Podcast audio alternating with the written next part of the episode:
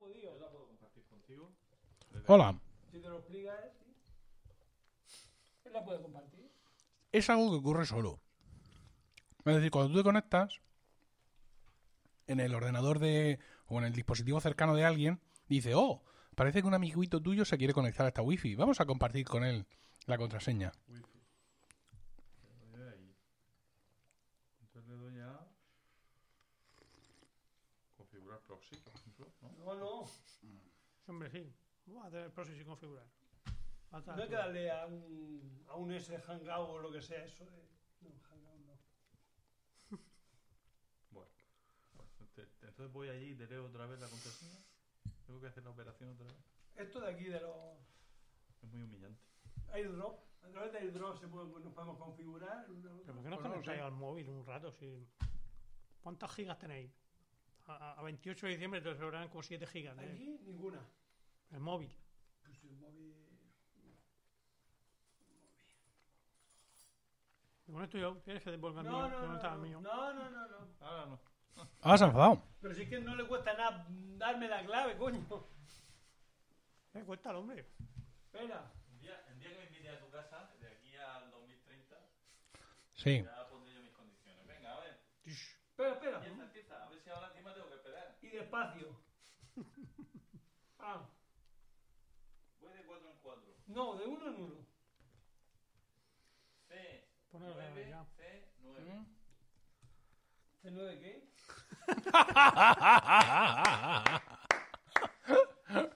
C9, C9. Tú no tenías que estar grabándolo ya. Ya te digo. Eh, De hecho, estoy ya grabando desde hace un rato. Ah, bien, bien. Venga. Bueno, se está emitiendo en directo. Ya tiene el C9, C9. Hola a todos. A2, D, E. A dos. D, E. B de burro, E. Si di palabras, mejor que letras sueltas. Venga. A, 0, 9, B de burro. Alfa, Charlie, 0, Ujú. 9, Bravo. ¿Cómo que alfa Charlie? ¿0 Charlie? 0, no, C, ¿has dicho, no? Esto es 0. Ah. Venga. Eh, estábamos en la B, ¿no? No, ya no lo sé dónde estaba. Sí, Eh. Bravo. D de dado. Ujú. Bravo, que es el apellido de tus ¿Qué, hijos. qué, qué, qué, qué? ¿Cómo? Pero el pro- tu ¿Cuatro? problema no es que no vaya rápido, es que no oye. No oigo, claro, cuatro. Era D4, 9, 4.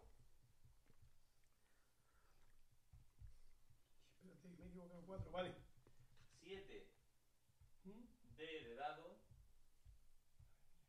Sí. E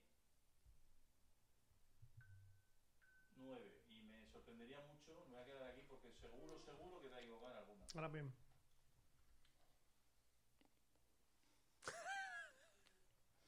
Incorrecta. Te la pongo yo, que José. Venga, vamos, dame la última. Y si no, me ¿Y conecto. por- yo ¿Pero por qué no te vas tú allí y la ves con tus ¿Verdad? propios ojos? Buena idea. Porque tengo los ojos regulares. Por eso les trajeron, nosotros no. Pero ponte la, la- enciende las luces de, la, de las gafas.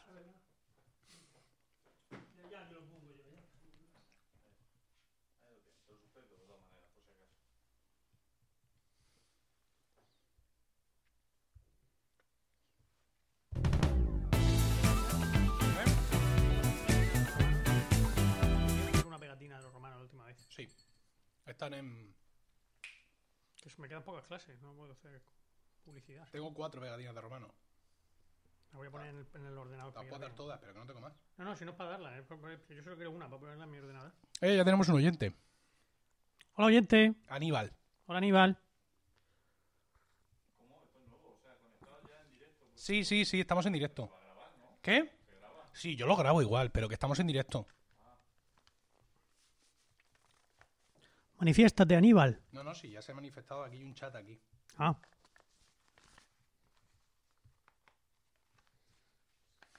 Más gente. Nos dice uno, vaya amateurs. No, ni caso, ese lo conozco yo, es un troll de mierda. ah, vale. pero con cariño. ¿Qué?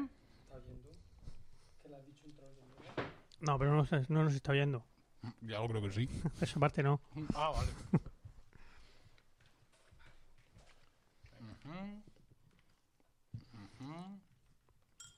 Dale a Paco. Sin meter el jack en el. El suyo es el 4, ¿eh? No. ¿El suyo No, cuál es? El 2. ¿El 2? No, ¿qué cojones? El 2 es 10. Ah, es que yo me he metido en el 4. Es unos Ah, putos ¿dónde me he anárquicos. metido? Bueno, pues donde te hayas metido que lo ¿Qué sepas. da? Yo me he metido en el 3. Ya, pero luego tendrás que controlar tu propio volumen, ¿o no? Ah, vale. Se escucha todo, dice.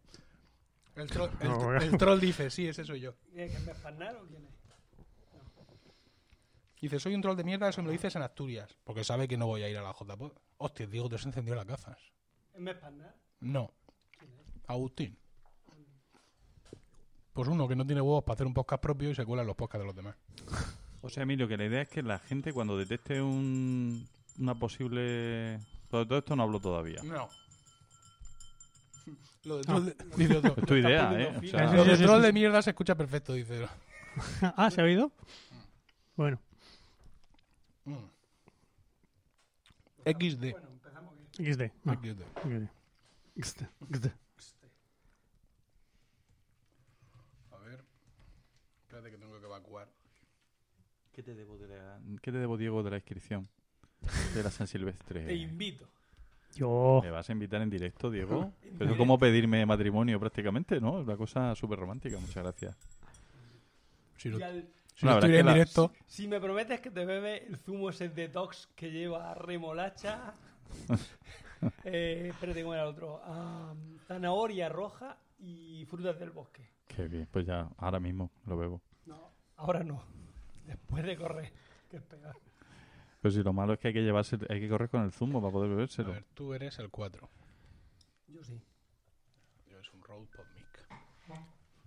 ¿Se me oye? Bien. Que tienes ahí la- la- los settings de cada micrófono grabados. Eh, Qué bárbaro. Vamos con tres cuartos de hora ya sobre el horario previsto de Sí, retraso, ¿eh? Ya te El digo. favorito no espera. no. No, no le des, hombre. No, no, ahora se tiene que escuchar entera. Para, para, no, pero estás, nos están matando. vale, Las Eh, manicas, sí, las manicas a los bolsillos. hemos traído niños a, a la grabación. A ver, este es el 3. Y el 3 lleva, vale, Dynamic. Y ahora vamos con el 2. Allá va la despedida. El 2 es Dynamic. Vale, perfecto. Y el 1, que es el mío, es el PodMic y todo muy bien. El de Acer no le vamos a poner Noise Gate. Tenemos dos podmix. Sss. Están reproduciendo. A ver los reyes cómo se portan. Ah, Me traen un tercero. O me traen un Roadcaster Pro. ¿Dónde No, eso es la mesa. Me traen un, pod- lo tienes. un Procaster. Procaster. Sí. Procraster. Pro, que- que no graba nunca. te permite dejar las cosas para mañana. Sí, efectivamente. A ver. Y. A ver. Bueno, yo creo que esto ya está. A ver, advertencia sin gastos a su cargo. Como bien ha dicho Agustín, somos unos amateurs. Nunca hemos emitido en directo y no hemos hecho una sola prueba. A ver. Habla por No hemos hecho ni una sola prueba de directo de nada. Con lo cual no sabemos cómo saldrán los niveles, si se escuchará la música, si funcionará. ¿Eh? Pregúntaselo. ¿Cómo se Ya, salen pero, los es que, pero es que si nos dicen algo, no, no se escucha bien, yo no lo voy a cambiar. Ah, vale, vale. Entonces no, se no pregunte. se lo pregunto. No. Pero quiero que lo sepan, que sabemos a ciencia cierta que. O sea, que no empiecen, oye, se está escuchando mal, a lo mejor no lo sabéis. Ya ves Que un lo poco mismo. los graves. No, no, no, no vamos a hacerlo. No. A ver, un momento, que estamos a punto de ponernos a empezar. Vamos a poner modos, av- mm, modos aviones y esas cosas en los teléfonos. y- ¿Sí? Espérate. Venga. Venga, vamos, buena idea. No, avión. Hala.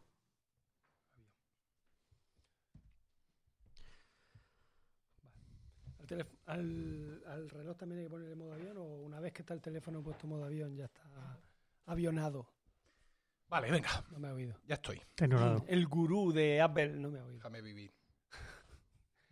Que si debo ponerle modo avión a esto también, ¿A qué? al reloj. No. Vale. No, no está Honeyculator por aquí. O... When I Se oye you. bien, modestos, nos dicen. Modestos o molestos. he dicho. Gracias. Venga.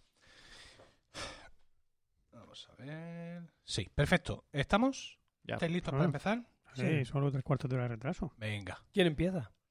Eh, yo. Y después, sí. ¿Y, quién continúa? Eh, bueno, ya lo irá diciendo el jefe. Eso, efectivamente. Buena idea, sí, Tú estás preparado, digo. Sí, para todo. Calienta, que vas a salir. Estás preparado para todo. Venga, vamos allá. A ver si no me lío. Venga, que voy.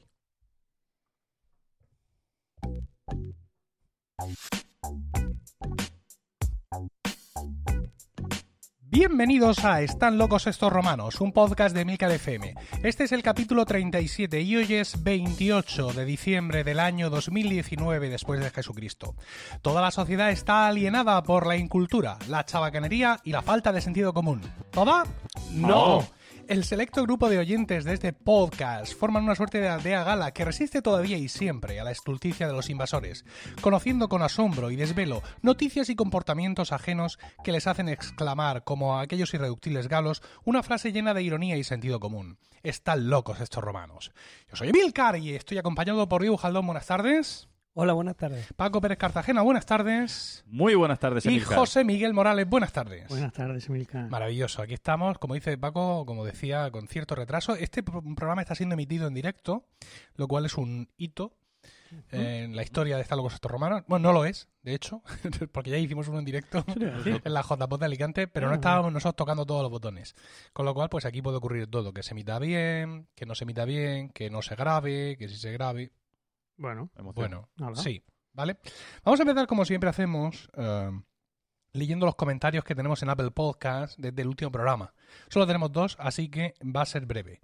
Dice, Diego, eres un 10, Oh, gracias. cinco estrellas. Dejaste sin palabras a tus compañeros. Nadie debería tener que contar lo que nos contaste. Esto Ah, lo vale, era por eso. JF Sirox, con dos S al final, desde España en Apple ¿te Podcast. parece mal? ¿Te parece mal eso? No, no, no. Bueno, mm, Tú no- esperabas que fuera por tus conocimientos. Agradezco, no, no, no. Agradezco el apoyo y. Dejaste callados aquí al Emilcar y a mí, cosa que es muy difícil. Sí, Sí, por eso sí, eres sí. un 10. Que nos callamos, sobre todo Emilcar. Eso, en fin. Eh, no es la única adhesión específica que ha recibido Diego. Sí, ¿eh? sí, a través de sí. nuestras No, redes no, no. sociales y comentarios, todo el mundo ha alabado su, eh, su plante eh, a la hora de contar lo que nos contó en el capítulo anterior. El siguiente comentario dice, como siempre, súper entretenido. Cinco estrellas. Dice, no sé por Murcia, pero en Pontevedra tenemos tres telos en menos de 20 kilómetros. Dice Beuchat88. Esto es cierto porque, mm, aparte de escribir para alabar, digamos, la, los comentarios de Diego y su prestancia a la hora de contarnos todo aquello en el programa, muchos han llamado para decirnos todos los telos que hay en sus localidades. Sí, sí, sí. Claro, esto dices tú, hombre, está bien porque complementa la sección, pero también te piensas tú, ¿El tipo de oyente? ¿o el tipo de oyente, efectivamente, el tipo de oyente que tenemos, que conoce perfectamente todos los telos, su ubicación, las categorías. Sí, no, sí. pues sí hay que entrar, pues no hay que entrar, tal. Incluso ha escrito gente de Argentina diciendo, tu compañero Javier no tiene ni idea, porque aquí lo que en realidad hay, que me ha dicho un vecino, que no- Ah, no- otros que sí se puede ir con la novia, que no se dice, bueno, entonces esta información de dónde llega, no lo sabemos. Nada, eh, Pero no obstante, os agradecemos porque todo esto ha servido para eh, cimentar nuestros, al parecer, no tan sólidos conocimientos sobre eh, los telos. Telúricos. Sí, eh, muy, muy Oh, qué bien. bueno, Pues, qué bueno. gracias. Ah, Fíjate, como no estaba el otro día, Claro, él no pudo hacer la cosa filológica, que es siempre un poquito lo que él aporta. empaque a la. Bien, vamos a ver. Eh, bien, Empaque. entonces, ahí. Lo he pensado, pero digo, voy a callarme. Bueno, el capítulo de hoy eh, tiene dos cosas singulares. El primero, como hemos dicho, que está siendo emitido en directo, aunque no sabemos bien cómo, ni podemos dedicarle tiempo a esto. Hay aquí una consola, hay gente que está ahí hablando, mm, pero bueno, no, sé, al final, cuando no esté en mi sección, con una oreja os escucharé y con otra veré si todo, si hemos fundido algún servidor o todo funciona. Y el segundo es que hoy es el día de los santos inocentes. Aquí en España y en otros países de habla, hispana, de habla hispana, entiendo, no sé si también en Italia, por ejemplo, que también son No tengo ni idea. católicos, ni idea. Bueno, pues aquí celebramos el Día de las Bromas. Por así decirlo, ¿no? El Día de las Inocentadas, eh, mm, personalizadas en un muñeco, en un muñeco de papel que se cuelga en la espalda de alguien que no se ha dado cuenta, como máxima bueno. expresión del humor. Una O cosa sea, ya, que- una que- risa. Efectivamente, que es mira lo que va con eso ahí colgado sin darse cuenta, ¿no? Bien, entonces hemos pensado que ah, vamos a proponernos un reto. El reto es que sin mirar en Google, porque Claro. vivimos en una época conectada, esto, queridos compañeros, es así, ¿no? Mm. Vivimos en un mundo, está todo el mundo online. Las ¿vale? nuevas tecnologías. Las nuevas tecnologías. No. Sin mirar en Google, tendréis que averiguar para vuestro fuero interno si las secciones que hoy os vamos a plantear son ciertas o son falsas. Es decir, nosotros vamos a hablar de diversas cosas y vosotros tendréis que elucubrar, antes de lanzaros a, a Google como posesos, a eh, pensar, oye, ¿y esto que, esto que nos han contado tan bien planteado, tan bien cimentado, esta, esta maravilla de sección que acabo de escuchar, ¿esto es cierto o, o- o este, o este cabrón, podríamos decir, este cabrón Sí, sí. no, se lo acaba sí. de inventar? Mm. ¿no? Esto es un poco el juego que os proponemos. Bien. ¿vale? Sí, puedo- eh, o, o puede ser que en general sea cierto, pero que se deslice Ah, sutilmente, pequeña- sutilmente, Ah. efectivamente. O Ya sea, que estén atentos hasta el final. Totalmente. Esto ya para los que hilan muy fino. ¿Vale? ¿Está claro? Eh, bien, bien, bien. Sí, está claro. Vale, perfecto. Pues vamos allá. Voy a empezar yo, si encuentro los botones de los sonidos, porque esta es otra. Y sí, voy a empezar yo.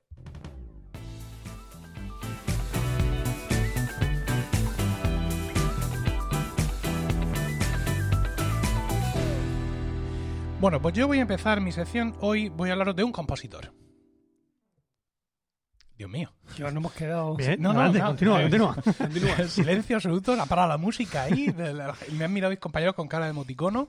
ese emoticono pues con no. los, con los ojos muy abiertos. Sí. Estamos en romanos, ¿eh? Sí. No en las músicas. No, no, perfecto. Céntrate. Me centro, me Bueno. centro. Que, claro, vosotros que me conocéis sabéis de qué pie cogeo, Sí. evidentemente. Sí, sí. Y estaréis pensando, ¿acaso Okegem? Porque ya sabéis que tengo una especial predilección por este compositor. Sí, Sí, ¿no? sí. sí.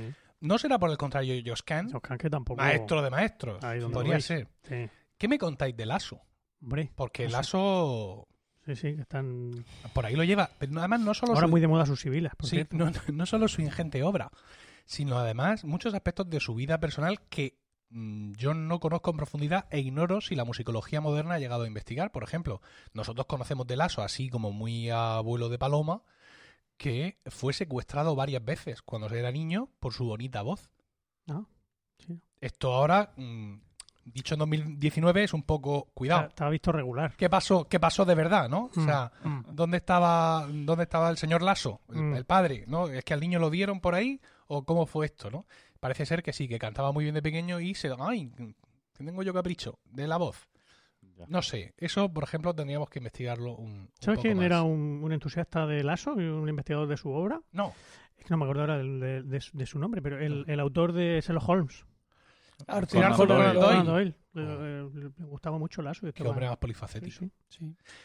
En el otro extremo de Lasso podríamos hablar, por ejemplo, de la vida de Gombert, Hombre. ¿vale? hablando Gombert, que, de que sí, secuestros. efectivamente. También que- secuestraba. Que no, no, este fue directamente condenado a galeras pues porque los niños les gustaban más, mm, aparte de por las voces, por más cosas. Más cosas. Mm. Y ya entonces, como veis, eh, estas estas cosas eh, Estaba mal vista. estaban muy mal vistas. Ah, hay más compositores por ahí. Gesualdo da Venosa, por ejemplo, con una vida muy tormentosa, que sí hemos explorado y está muy conocido, ¿no? Que si mató, que si no mató, que si era un psicópata, que si no lo era, que si Mm. votaba a Vox, todas estas cosas están un poco ahí encima de la mesa. Claro, como veis, el, el campo es vasto. Sí. ¿no? Es muy amplio y, y es como muy goloso, ¿no? La audiencia coincide conmigo. Es como muy goloso coger un compositor renacentista y, mm, Te veo venir. Y descuesarlo, descuesarlo. Así que he decidido Luis Fonsi. no ceder a lo fácil. Ah. Porque lo fácil para mí, eh, hay que reconocerlo, sería decir, no, aquí ahora mismo, Palestrina. Palestrina, Victoria, mm, Sebastián de Vivanco, Oh, por ejemplo. eres uno de los mayores expertos en España. Sí. Sebastián Ibanco. Y pero no, porque eso sería relajarme. Sería mm, da- vivir de la renta, darlo todo por hecho. Así que hoy voy a hablar de Rafael Pérez Botija, Virgen. ¿vale? Que yo que os conozco, porque os conozco a los tres. A Paco, mm, Paco, mira, mira cómo se va riendo, ¿eh? A. Paco un poco menos. Pero vosotros estáis pensando ya en algún astuto compositor de zarzuela barroca. ¿Eh?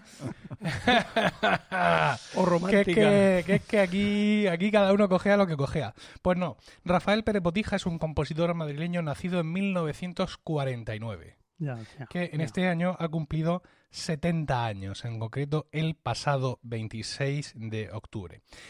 Es un compositor de lo que podríamos llamar eh, música ligera.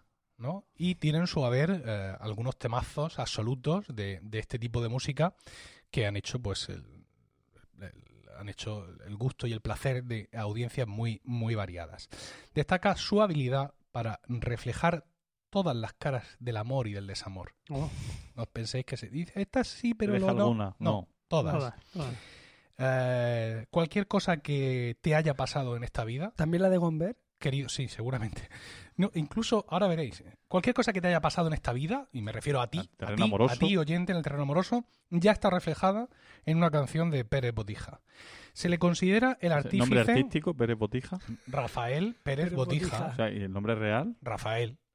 Rafael. Rafael Pérez. Rafael con PH. No, Rafael. no, con, con F. Ah. No, pero que es un señor que está vivo y que lo mismo no Sí. se escucha, ¿eh? Quiero decir, cachondeo los justos. No, no. Siempre que sea verdad esta historia, porque a lo mejor es Efectivamente, bueno.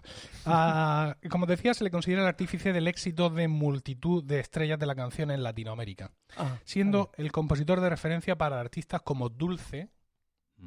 Pontes, Estefanía. Lucero, Pena.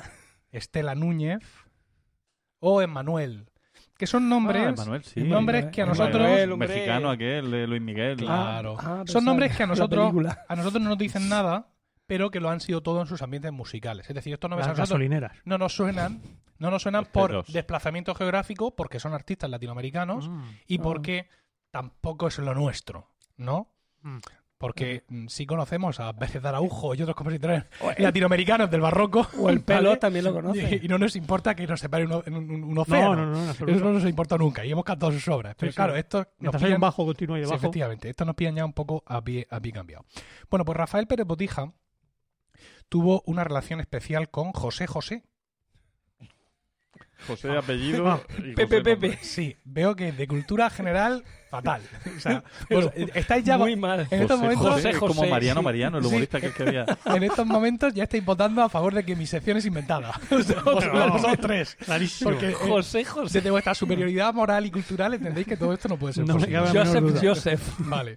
Bueno, pues eh, tiene una relación muy especial, muy íntima con José José, que es un afamado cantante mexicano cuyo reciente fallecimiento estuvo rodeado de cierta polémica, ¿vale?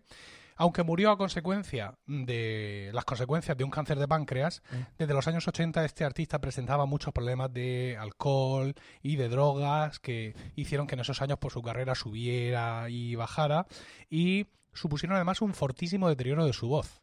Es decir, con lo cual los últimos discos, pues muchas se le criticaba, aunque es un artista, digamos, de que levanta pasiones, aunque sea mudo, pero ya se decía, hombre, un poquito de vergüenza, ¿no? A la hora de meterse al estudio, ¿no? Que, que esa voz. Si a Sabina no le da vergüenza, ¿por qué le va a dar vergüenza a Pues José porque José? lo de Sabina ha sido la cosa normal, pero este al parecer se ponía hasta el culo. Bueno, eh, Claro, claro. eh, la relación con Pérez Botija eh, eh, es antes de todo esto, ¿no? Es, digamos, en el esplendor de José José.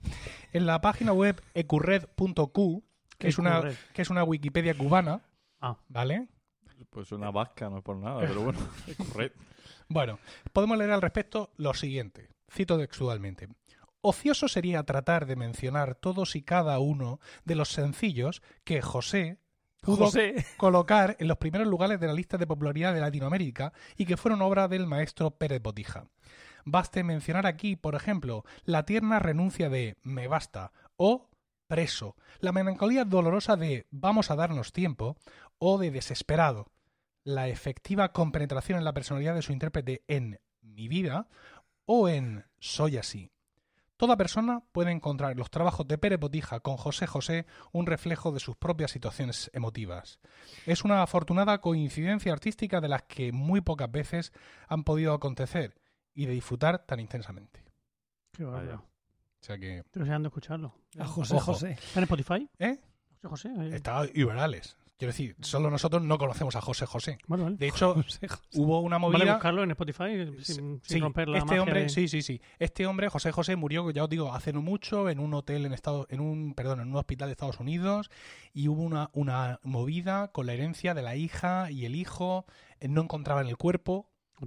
La La hija es María José. pues no lo sé. Y hubo ahí un rollo raro que salió en las noticias, ¿eh? O sea que os cuida con esto. Bueno, Sí, eh, sí, Pérez, José. Pérez Botija Eh, pero bueno, pero bueno, pero bueno. O sea, están interpretando. Che, che, che, ¿no? che, che, che. Quieto ahí. Eh, Pérez Botija dedicó hace poco al medio universal unas emotivas palabras sobre la calidad eh, humana y musical de José José, que os pongo a continuación en un extracto de, de esa entrevista. Pienso que uno de las digamos de los, de los hechos más importantes de mi vida profesional, o si no el más importante, ha sido trabajar con José, porque ha sido una aventura eh, en lo profesional, en lo estético, en lo musical, en, eh, lo humano y creo que por bien que, que el día de mañana pase a la historia de los artistas, eh, yo creo que no se hará suficiente justicia con el, tanto valor eh, humano y artístico como tiene José. Creo que es un- una persona única y un artista único. Bien. Esas son las palabras que dedicaba eh, Pérez Botija a, la memoria de José José y mm, muchos comentarios de que mm, para él el dinero no era realmente lo importante ¿no? dentro de, de lo que era su carrera musical. Dentro de las muchas obras que Rafael Pérez Botija mm, puso en, en las gargantas de muchos cantantes y que pueblan muchas de ellas el repertorio de José José, quizá la más famosa sea Gavilano Paloma. Una obra que vivió en la voz del mexicano una segunda vida, ¿no? Porque esta obra fue compuesta originalmente para el bigo- bigotudo cantante melódico español de los 60, Pablo Abraira. La canción se tomó en aquel momento en el estreno, en voz de Pablo Abraira, en los, los 60, se tomó como un himno a la ambigüedad sexual. No obstante, el estribillo reza, Amiga, hay que ver cómo es el amor, que vuelve a quien lo toma, gavilán o paloma. Eh, estas interpretaciones mm, estaban muy en, en boga en aquel momento, en esos años 60, como de aperturismo, de ya de decadencia del franquismo. Pero ilus- 60 ilusos. o 70, Se- porque se- a mí me suena a escuchar los... Che, che, tranquilos, tranquilo. Mm, 60, 70, todavía le quedaban años al, al- al dictador, pero ya había un aperturismo y todo esto se interpretó en esos momentos súper fuerte, ¿no? Como que, uy, que no se sabe qué es. Eh, estas interpretaciones no desaparecieron al ser la obra retomada por José José. Y según nos cuenta Rubén Romero Santos en un artículo para El País de 20 de julio de 2019, y abro comillas, José José la incluyó en la película titulada Gavilano Paloma de 1985, cinta en la que repasaba su propia vida. Las interpretaciones, que ya habían sido variadas, se multiplicaron, las interpretaciones del texto, se multiplicaron exponencialmente. ¿Es la historia de un gatillazo? ¿Del terror de un hombre que se enfrenta a una mujer mucho más experimentada? ¿De un hombre que descubre que se ha enamorado de otro hombre? Y esa fue la versión que empezó a popularizarse. Un hombre que conquista a una mujer y cuando llega el momento de culminar, descubre que es, en realidad, un travesti. Los defensores de esta teoría se basan en una supuesta entrevista radiofónica de Pérez Botija. En teoría, el compositor afirmaba en ella que la inspiración surgió de un encuentro sexual real de un amigo. Vamos a escuchar, si os parece, unos segundos de este controvertido tema. sobre tu palma,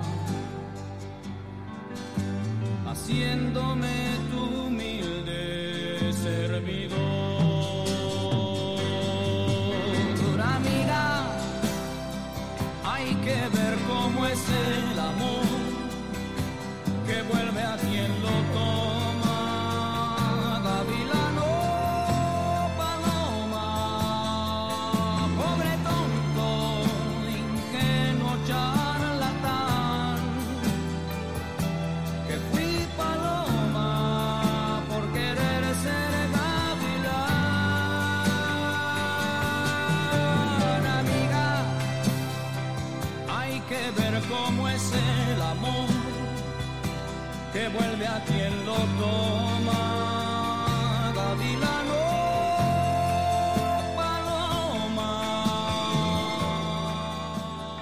Bueno, mm, ahí dejo eso. Quiero decir, eh, la letra No deja lugar a dudas. eh, no hace falta ser muy druida para ver que aquí hay gato encerrado o, o- Otra cosa. u otra un cosa. gato. No sé cómo lo veis. Diego José, ¿tú conocías este tema anteriormente? Sí, Quizá, me, ah, me gusta más por Pablo Abraira. pero te habías planteado un poco el... Yo era pequeño cuando lo Era, escuchaba. era pequeño. Desconoce- desconocía el mundo de la homosexualidad en aquella época. Eh, Era o blanco o negro. claro. No había grises. Paco Yo no veo, no lo veo, no lo Mm, veo. no. La interpretación, es un ser de luz, Paco. ¿no? O de oscuridad, no lo veo, no lo veo. No. de oscuridad, claro, si no lo ves.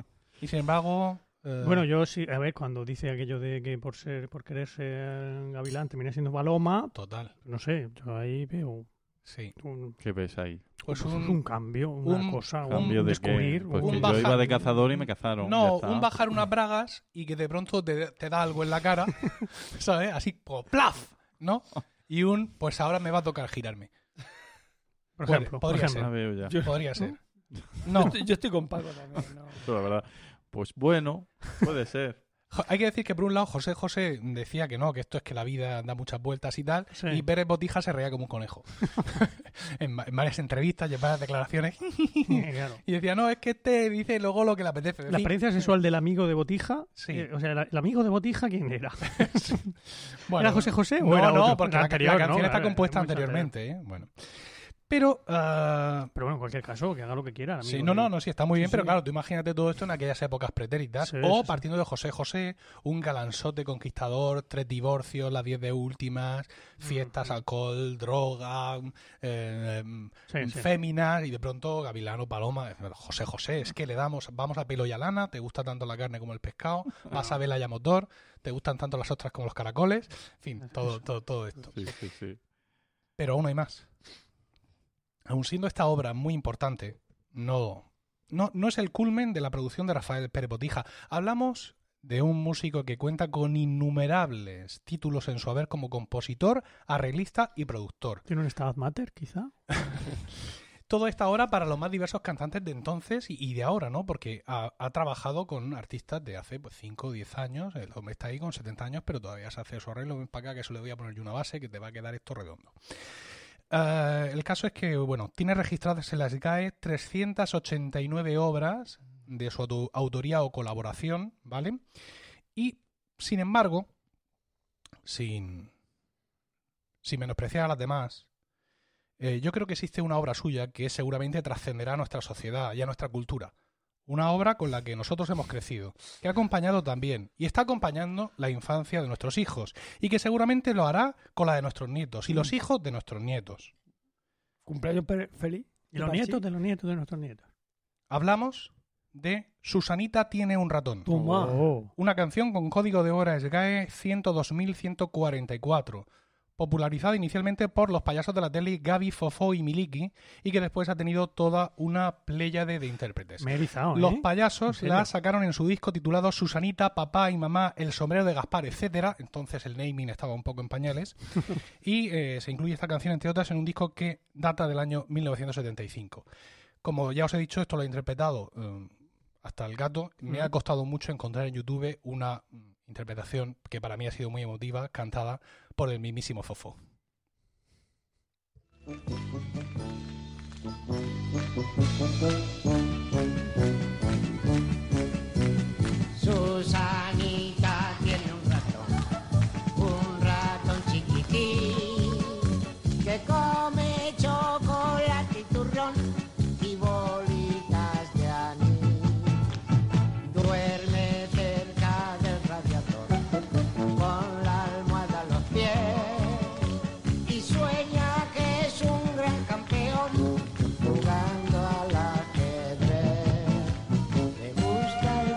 Esta es una actuación en directo en, en el programa, eh, bastante confusa porque eh, aparece pues, Gaby tocando el saxofón, eh, Miliki tocando el acordeón, Ujú. eh, Fofó cantando y tocando la trompeta porque hay como hay un multicámara y cuando Fofó, que es el que canta, aparece cantando, aparece acompañado de unas señoritas que van ligeras de ropa y que llevan no sé qué cosas en las manos. Ah. Y luego hay un momento cuando vemos al plano genérico que están todos los payasos, hay un grupo de niños, todos vestidos de los, eh, de los 70, seguramente porque eran los 70. Es posible, sí. Es decir, no lo descartemos. ellos, para ellos iban vestidos Sí. a secas. Eh, y que luego entran a coro en un momento ya magistral de subidón de- del corte, fantástico. Y efectivamente, mm, dice Rafael Pérez Botija que eh, Que seguramente, seguramente Susanita tiene un ratón es la canción que más dinero le ha dado eh, en, todo, en todo este tiempo. Qué bárbaro. ¿Qué os parece? Susanita. Bueno, Este- entonces la interpretación de Susanita tiene un ratón está clara también, claro. Ya. Hombre. No, Un no, ratón no, no, de- no, claro, no, no, el no. ratón de Susanita. No, no, no, Susanita no, ratón, era una niña rata. de verdad. No, No, no, es una un canción, es una canción que habla del amor a los animales y que favorece El el, el los animales. aprendizaje, el aprendizaje de vocabulario por parte de los niños. Ah, vale. Ah, sí. Sí. No Eso sea que nos carguemos su posteridad. No, porque mete ahí muchas palabras que dices tú, ¿esto qué sentido tiene? Y es porque era una, una canción destinada a que los niños pues eh, exploraran un poco. No es que, no es que diga mm, rinoplastia en ningún momento. No, pero qué palabra dice. Bolitas de anís, cine, teatro, Sí. Compa- jugar al ajedrez. Ajedrez. O sea, difícil. Compáralo, por favor, con tigres, leones, todos quieren ser los Pues campeones. esa era Torre Bruno. Eh, pues, bueno, ¿y qué? Era la, la misma época. Un otro día tenemos que hablar de Torre Bruno, ¿eh? Sí, sí. Y no bien, precisamente. Bueno, no empecemos. No, no, ya no, no empezamos. de mi infancia. No empezamos, en su momento ya terminaremos. Que yo he ido a ver a Torre Bruno en directo. Sí, Yo he sido un groupie de Torre Bruno. hablaremos de los groupies de Torre Bruno también, desgraciadamente. Bueno, pues eso es lo que tenía que contaros. Es tu historia. Rafael Pérez Botija. Rafael Pérez Botija, José y con José este último giro al final dramático, ¿no? Que quiero decir que Brutal. nadie se esperaba. No, no. Vamos a ver cuántos oyentes tenemos online. Cero. Se han ido. se han ido Se han todos. aburrido Se han ido Bueno, todos. ya ahora ya puedes decirlo. Se han ido todos. eh, El troll se ha ido. No ha quedado troll. ninguno, dice uno aquí. La última vez que habló uno, hace 10 minutos, dijo: el podcast de hoy es solo para fans hardcore. Dijo, Antes de dejar un enlace de YouTube que no sé a dónde iba, pero bueno. Ah, bien, pues eso es lo que tenía yo hoy para contaros. Muy bien, interesante. Me ha interesado mucho. Bueno, me alegro, hombre. Para que veáis que no todos son No, motetes. muy bien, muy que bien. es No, que no. estáis ahí vosotros con lo vuestro siempre. Bien, pues vamos entonces, Sí, si no. os parece, con José Miguel. Venga, pues vamos.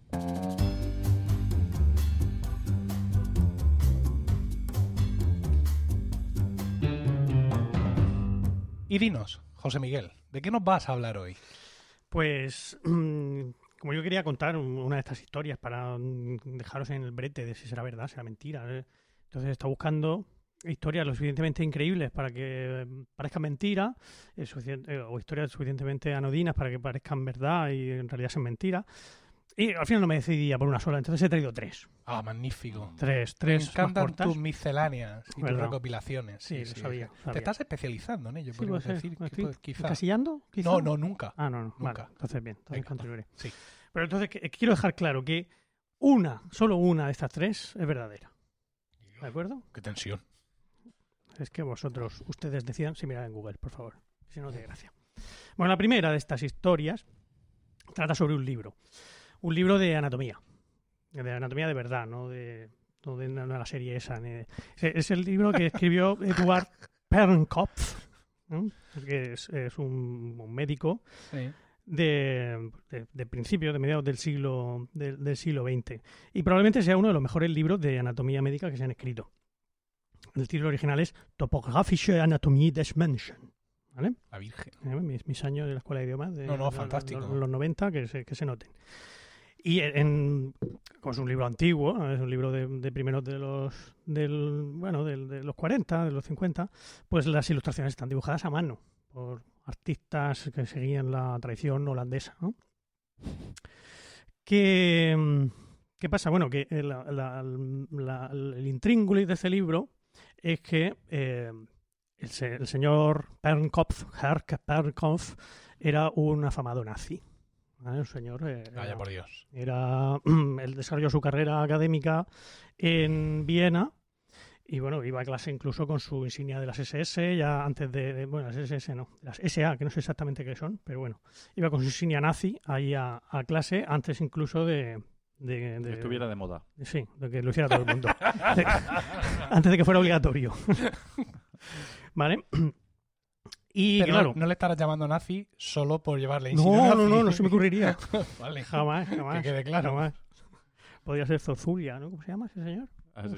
Algo así. Algo así, ¿no? Bueno, Creo que yo llegué a hablar de Zozulia aquí, eh, al principio de los tiempos. puede ser. ¿Puede ser? Uf, se habla de ¿Eh? tantas Estaba yo. Sí. Creo que, y digo aquí, es que es aquí doble. Es aquí, en, este casa. podcast Mm, y aquí en esta silla no. en la que estoy sentado.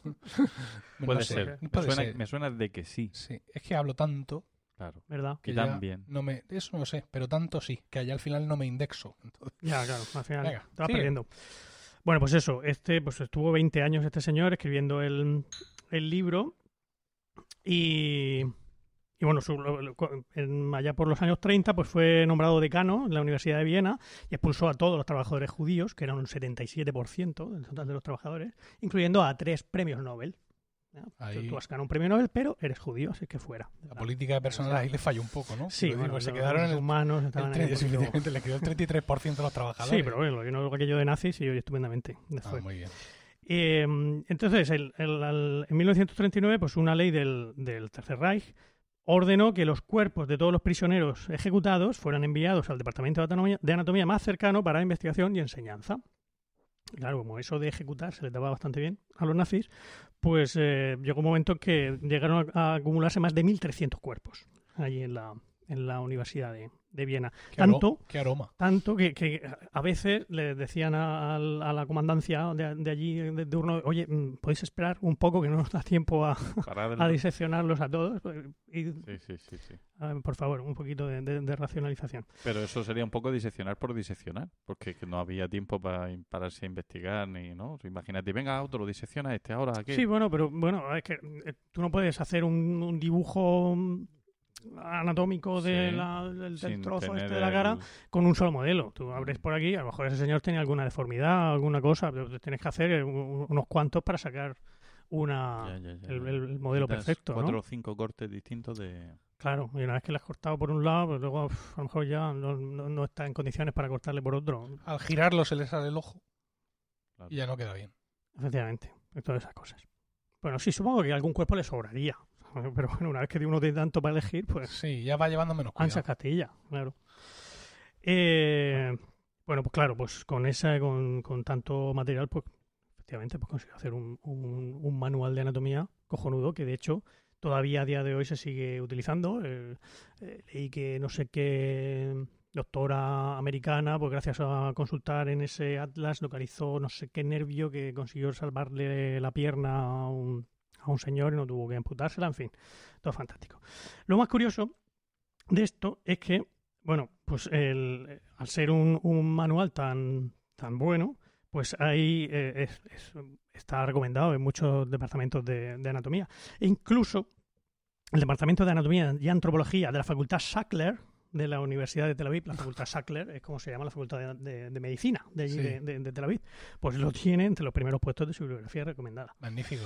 Esto, Colaboraron en la Eh, realización de... a ver, Sí, eh, puede resultar un poco, ¿no? Pero eh, hay Este libro no hubiera sido posible sin la colaboración del pueblo judío. puso, puso en la hay un, dedicatoria. hay un el rabino, cabrón. hay un rabino, hay un rabino que, eh, que es médico también, que se llama Joseph Pollack, que ha escrito un protocolo sobre cómo utilizar documentos y elementos científicos con pasado en el holocausto. O sea que, Sentado en un cojín con agua del mal muerto. que puede ser Digo. kosher, el, el- Ah, sí, el- claro. el- el- Mm, pese a que esté hecho con todas estas cosas. Bueno, Bueno, y hasta aquí esa es eh, mi primera historia. La Bien. historia de la anatomía de Pernkopf. Bien. La segunda. ya tengo yo mi opinión creada sobre ¿Sí? esto, ¿eh? Sí, no te vayas a pensar. Bueno, Luego, ¿Qué, qué hacemos con esto? ¿Vamos a, a- a- ¿Eh? diciendo aquí nuestras opiniones? ¿Las dejamos para el final? ¿Las dejamos para el capítulo No, no, que- siguiente? que hable, que no, la a ver, que si la, el ge- pueblo- si la gente se lanzará a Google. Esto es pa- es para nosotros ahora, básicamente, para cuando te apaguemos el micrófono, lo decimos aquí entre nosotros y lo celebramos. Ellos ya, ya lo estarán celebrando con sus teléfonos. Ah, vale, vale.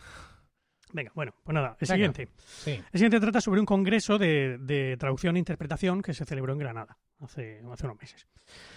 Bueno, pues resulta que, que allí eh, uno de los ponentes en el congreso pues era finlandés.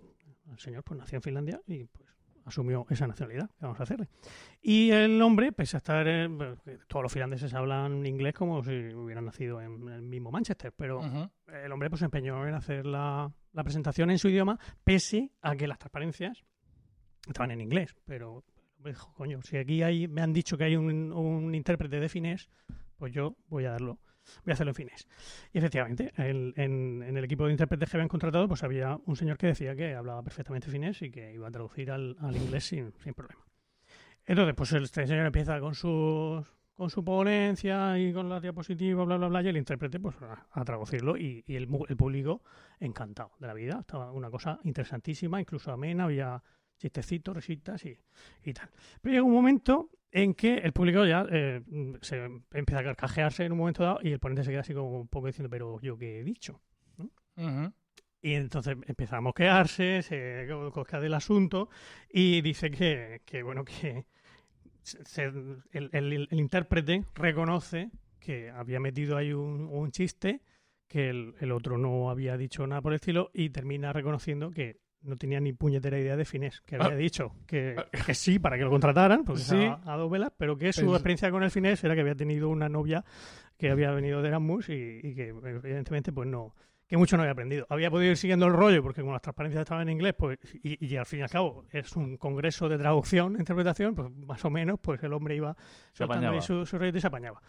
Entonces, claro, pues, todo el mundo indignado, lo echan de allí, lo mandan fuera. Fuera, fuera. Y, y el, el- el ponente pues sigue con su, con su exposición, pero ahora dicen, "Eh, por favor, puedes seguir en inglés. Ah, en no, inglés. el traductor de final ya no, no había más. No había, era claro. ese. Entonces, bueno, venga, pues sigo en inglés. El caso es que el hombre pues sigue con la... retoma el- la presentación y, y- y la gente durmiéndose por los rincones porque era un coñazo lo que el señor no, no tenía ni, absolutamente ninguna gracia contándolo y, y no podían no podían soportarlo y que parece ser que bueno, la gente empezó a, a removerse un poquillo ya en la sala, ¿no? precisamente por la comparación entre, entre uno y otro. Hasta el punto de que el chairman, el, el- el responsable de la ponencia, Sí, le vino a sugerir sí. al ponente que si no le importaba que siguiera con la ponencia el, el- el intérprete, El, el que habían echado. el que habían echado, porque era mucho más divertido. Claro, hasta ese punto el, el ponente dijo que hasta ahí podíamos llegar, se indignó muchísimo, se largó de allí y se quedó la presentación sin, sin dar digas. lo que veis. Qué fuerte. Hay que ver. Y esta es la segunda de mis historias. Bueno, Yo tengo ya mi opinión formada ¿Sí? sobre la segunda y la primera. Sí. Bueno. Falta la tercera. Vale, vamos. pues venga, vamos por la tercera. Mira la cara a cara que es la tercera. La tercera. bueno, pues el 9 de octubre de 1989, en la edición del telediario del mediodía, apareció eh, Luis Mariñas, el presentador en aquella época del telediario, Que en paz descanse. que, ah, sí, se ha muerto, Sí, señor. Ah, fíjate, diciendo lo siguiente. Escepticismo en el Ministerio del Interior soviético sobre el posible aterrizaje de extraterrestres en la ciudad de Vorosnezh, 500 kilómetros al sur de Moscú. El extraño suceso, ratificado por la milicia y científicos locales, tiene conmocionados, sin embargo, los habitantes de la ciudad. Testigos presenciales señalaron que seres extraterrestres de 3 o 4 metros de estatura habían descendido de la nave, un enorme disco luminoso. Muchas personas vieron el disco luminoso posarse sobre el parque de la ciudad. Uno, dos o tres humanoides salieron del ovni. Eh, todos parecían iguales, menos un robot que les acompañaba. 9 de octubre de 1989. Eh, bueno, en el, ABC, en el país, la vanguardia, titularon con cosas como científicos soviéticos confirman el aterrizaje en la URSS de un ovni tripulado por gigantes. La referencia de todas estas, de estas noticias eh, era pues otra noticia de la agencia TASS, la agencia soviética de noticias, yunque de platero. Ss, con dos Ss, que incluía numerosas confirmaciones de testigos, de policía y de científicos. La, fuente era la, la agencia lo, que, lo, que lo confirmaba. Eh, pues la cosa llegó, el impacto aquí en España fue, fue tanto, bueno, aquí en España y en el resto de- del mundo, que, pero en nuestro caso, Informe Semanal mandó a, allí a Vorosnezh, mandó a un, al corresponsal en Rusia, que se llamaba Luis Rivas en aquella época, que hizo su reportaje de- del Informe Semanal. De aquella semana se llamaba Extraterrestres en la Perestroika. Ahora estamos hablando del 89, estaba aquello que le Mm. quedaba dos soplíos para ver hacia abajo. Eh, las televisiones rusas habían entrevistado a un montón de testigos, pero que eran todos niños, también hay que decirlo. Y Rivas, este señor, pues habló con, con- con esos mismos chavales y, y dice que, que los críos no dudaban en absoluto, que te contaba la historia A piñón. a piñón y no se contradecían en nada, ni entre ellos ni, ni dentro de la, de la misma, de su, de su propio hilo conductor. Eh, según lo que contaban estos chavales, pues el- había ocurrido en un parque, que se podían ver las huellas en el, en el suelo de la, de la Tierra. Y, y decían, bueno, que había una radioactividad anómala por la zona y que los seres habían dejado una roca de color rojo de un material desconocido en la Tierra. Lo habían dejado por ahí. Eh, la nave tenía forma de melón o plátano alargado Sí, una cosa u otra. y medía unos 15 metros. ¿Mm? ¿Mm? Y que los tripulantes tenían tres, tres ojos y el del medio giraba como un radar. Míralo. Muy práctico. Sí, ¿verdad? Como esto que lleva la, la conga. Debe ser. Ah, la, Para sí, no darse la, con los- la rumba, sí. Para no darse así con, lo- con las paredes. Pues sí, será, sí, puede ser. Tiene toda la pinta. Un láser o algo, sí, Sí. posible. Bueno, pues ahora, bu- eh, después de, de eso, eh, esto se, por supuesto, en el New York Times salió una noticia también. Todo desde el- en el New York Times lo, lo- la reflejaron la noticia, pero con cachondeo. Eh, como- Sí. esto no se lo cree ni, ni el gato. Pero también es cierto que luego se sabe que la, que la CIA sí que tenía sus informes en los que no se lo tomaban tan a, tan a risa. Luego han, luego han ido saliendo. Y bueno, de hecho, un mes después de todo aquello, un comité científico soviético decretó que, todo, que no había pruebas de nada, que todo era. Pues, que los niños se habían fumado alguna cosa. colectiva. Algo así, exactamente. El caso es que ahora, que se han cumplido 30 años, ¿no? El 9 de octubre fue la noticia en el telediario, esto había pasado unas semanas antes, salió. Pues se han desclasificado documentos secretos del, del gobierno soviético que, que, bueno, son los documentos que se habían recopilado y en los que se demostraba la veracidad de, la veracidad de todos estos hechos. Pero que se reconocía que con el desastre que se había, que estaba la administración soviética en aquella época, pues la, la famosa roca roja, que era realmente lo único material que, que podía probar la existencia de aquello, pues se había desaparecido. Ah, se ha El- perdido. El almacén donde Se ha estaba, perdido. se ha perdido. Que lo habían vendido, que se ha perdido, que en realidad nunca existió, pues eso nunca lo sabremos. Y hasta aquí Qué misterio. mi tercera historia. Que decía mi tío Luis. Madre mía. Me he dejado, ahora me he dejado en duda. Cuarto Cuarto milenio. Esto nos has dejado aquí con el culo torcido, ¿eh? ¿Verdad? No esperaba yo esto de ti. Pues hasta mi sección, lo siento. No puedo contar O nada sea que más. claro, que aquí lo que lo que podemos cuestionar es la, la historia entera, del principio hasta el final. Es Pero decir, tú antes sí, has dejado claro al principio que podría haber... No, pero él ha dejado claro al principio que una de las tres historias era verdadera, por tanto, las otras dos historias son completamente falsas, son No, no, no, no. parcialmente falsas. Pueden ser parcialmente falsas. Vale. Hay una historia que es completamente verdadera, que es, es cierto desde el principio hasta el final, y las otras dos no. No lo sé. Vale. Lo cual quiere decir que puede ser. Si no, si no podéis, pongo todo esto en silencio ahora mismo. Lo podemos, podemos. y, y hablamos con él y luego seguimos, ¿eh? Y ya está. Bueno, Vale, pues nada, ya está. eso. Nos dejas así, sí, tío. qué cosa. ¿no? Mm. Que encima es de noche. Yo, José, ¿tú qué O piensas? sea, ahí por la ventana del salón de Paco. Estamos en casa de Paco, ¿eh? Se ve aquello negro.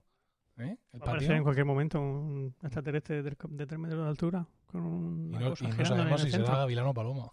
Encima. O sea que, Encima. poca broma.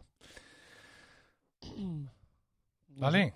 ¿Qué? Os he dejado callados, ¿eh? Sí, sí, sí, eh, sí, a ver, sí, sí, a sí, sí. ¿Vamos contigo, Diego? Ah, venga. Venga, vamos.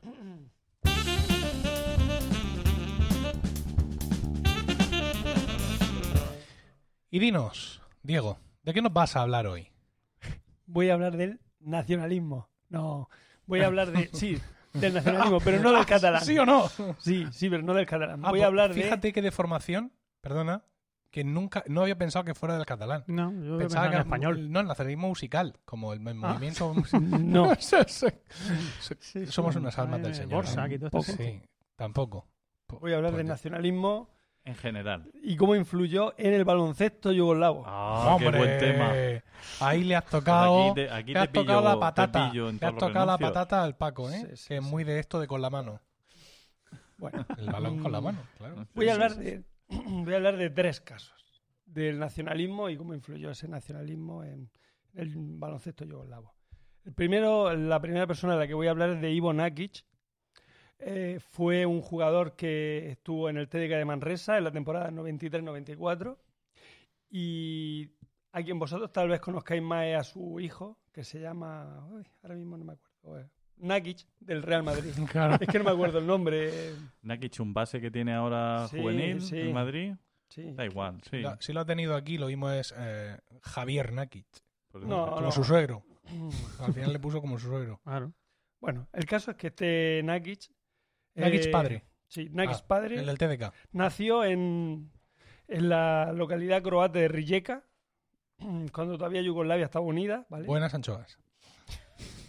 Entró en la Cibona siendo muy joven, ¿vale? Y con ella se proclamó campeón de Europa en el 85 y el 86. Pero su aportación fue poca porque quien dominaba en aquella época el equipo era Drasan Petrovic, Que en Vale. paz descanse. que en paz descanse, efectivamente. Eh, también jugaba en ese equipo, en la famosa Cibona de Zagreb, Asa Petrovic, que era su hermano, Alexander Petrovic, Soran Kutura y Danko Chevetichanin, Chevetichanin, Chevetichanin. que luego jugó en barbaridad. estudiante. ¿vale? Y, y- y- y Marco Arapovic. Vaya. Y, Dan, y, y Andro Nego, que tenía, Ah, Andro el tío tenía pelo, unas espaldacas, unas de pelo. Menos por la cabeza. ¿Por, por qué, por qué rememoráis con, con entusiasmo el, el cuerpo Ando velludo de un jugador de baloncesto? Porque Que me la confundiendo un montón. Cada uno. Era. Gavilano Paloma. Es que el tío... Era, no- surraco físico más sobresaliente. sí. La cantidad de pelo que tenía por todas partes. sí. Foto de Andronego, busca. Ya tiene que tener pelo porque vosotros me habéis visto a mí desprovisto de ropa. Sí. Yo tenía mucho, mucho. Y negro, negro, como el- bueno. No, yo tan negro no lo tengo, Mm, el pelo. Vale. Bueno, tras este momento tan raro, por favor, Usa- puedes usar, mm, para romper Por- las tensiones, puedes usar No, los no hay sonido que, aquellos. que pueda romper, romper las tensiones tensión. estas. Bueno, este chaval, porque bueno, cuando con 19 con, Sí, ese, ese. con 19 años eh, tuvo que ir a hacer de grillos. Es muy largo. Vale, sí, sí. tuvo que ir a hacer el servicio militar en, en Belgrado, la capital de la antigua Yugoslavia y capital de la actual Serbia. ¿no? ¿Qué año estamos hablando? La Virgen del Pompillo. Ostras, Estamos con- ¿Tenía pelo o no tenía pelo? Tenía pelo hasta las encías. tenía más pelo que tú, Emilio, sin pero, duda. que- pero una cosa increíble. O sea, Es que acaban de ver la foto de Nego. Bueno, eh, entonces se fue al Partizan de Belgrado. Bueno, él tenía que hacer la, la mil en Belgrado y ¿Qué empezó a decía entrenar yo que qué año estamos hablando? en el Más o menos. 80, espérate. Como lo de los extraterrestres, 89. 88, 88. ¿vale? Entonces el hombre se fue allí y empezó a entrenar con el Partizan de Belgra- Belgrado y pues lo contrataron. Dijeron, bueno, pues que ya que estás aquí, ya que tienes que hacer servicio militar uno o dos años, pues te quedas aquí. Y allí en el Partizan de Belgrado coincidió con Sasa Georgievich, el actual eh, entrenador de la, de la de Serbia, Sarko Pahpali y Vlade Divac. ¿Vale? Todos esos son serbios de pura cepa. Bien. Estuvo, bueno, estuvo a punto de ganar otra vez la Copa de Europa en la primera fina- Final Four que jugó, la de Gante 88, pero tuvo que esperar hasta el 92 para conseguir ganar la Copa de Europa contra la, la Cibona de, de- Cibona, no, perdón, con Salguiris de Kaunas de Saboni, Ujú. la época gloriosa del baloncesto. Iros, iros a un hotel. No, la primera Copa, la están primera pasando, ¿eh? Copa de Europa No, la, ganó, la ganó contra el Real Madrid, ¿no? Eh, no, no, estamos hablando de estamos hablando del Partizan de Belgrado. Ah, vale, el Partizan, vale, vale. La primera no sé contra quién la perdió. Ah, y la segunda la ganó con- en la Contra el final Zalgiris. contra el Zalgiris. Vale. Bien, pues curiosamente en el 92 se inició la guerra de los Balcanes, ¿vale? Y este hombre croata se vio encuadrado en un equipo serbio en pleno conflicto bélico entre entre pues eso, entre el país en el que jugaba y que le daba el- con el que ganaba los cuartos y, y su país de nacimiento. Encima ocurrió, entonces ocurrió pues el famoso triplazo de Georgievi en el último segundo ante, el la Juventus y Nakic. O sea, jugó, o sea, ganó dos. La primera contra el Zalgiris y la segunda Contra el Juventud. contra el, contra el Juventud, que fue cuando... el triple de entonces. Sí.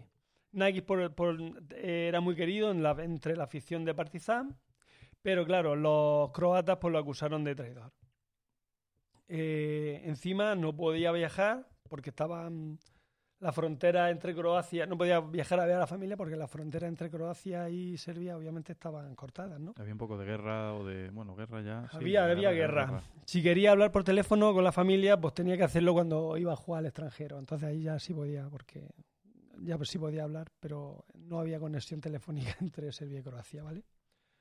Encima, para complicar la situación, se había casado con una. Bueno, no sé si se había casado o ha rejuntado con una serbia. Eh, ¿Cómo salió de este brollo mm, Nakic? Vivo. Del matrimonio, decir. te refieres. Del No, del matrimonio. De estar rodeado por, de- de- por serbios por todas partes. O creía que iba a salir de ese embrollo. Porque él no, no, si él no tenía ningún problema con estar en Serbia. Si él decía, pues si yo me Aparte, bien, tengo mis aparte amigos- de que lo quisieran matar en un momento dado. Los croatas. Los, los serbios. No, no. Ah, los serbios no lo querían Los matar. serbios lo amaban porque... No, no, eran los croatas los que Ah, le los habían dicho que era un traidor a su, pu- a su patria, Ah. etcétera, etcétera. Bueno, entonces, ¿cómo salió de esto? En el verano del 92, la Cibona le quiso de vuelta y Mirko Para Novosel... matarlo. vente, vente. Que qué risa. Mirko Novosel y Asa Petrovic impulsaron una idea que tuvo una dura respuesta por parte de un sector de la prensa croata. Eh, dijeron, pues, este hombre eh, lo vamos a traer aquí, como es croata y tal, y los vamos a restituir, porque, en fin, entre, entre los jugadores, pues era querido, porque era un tío que él decía, si yo no, me, no se metía en ningún jaleo ni ninguna historia, él yo ya jugaba en Belgrado porque le había tocado hacer la mili allí y ya se había quedado allí, lo habían fichado allí, pero que él lo mismo le daba jugar en Belgrado que jugar en, yo qué sé, en Ljubljana. Él pues era un, un señor que jugaba al baloncesto. Y la gente del baloncesto, pues pensaba igual, en teoría, pues después veremos otro caso en el que no se va a dar, pensaba igual que él, que bueno, pues es un croata, pues le ha tocado estar ahí, pues ahora vamos a traernoslo para acá. De tal manera que, bueno, cuando mm, sufrió una, una campaña de, de desprestigio, cuando llegó allí a, a, a- a Zagreb, ¿vale? Y que queda sobre todo muy, muy bien, o sea, quiero decir, muy representado, sí, ese, es que han ense- enseñado la foto de este hombre.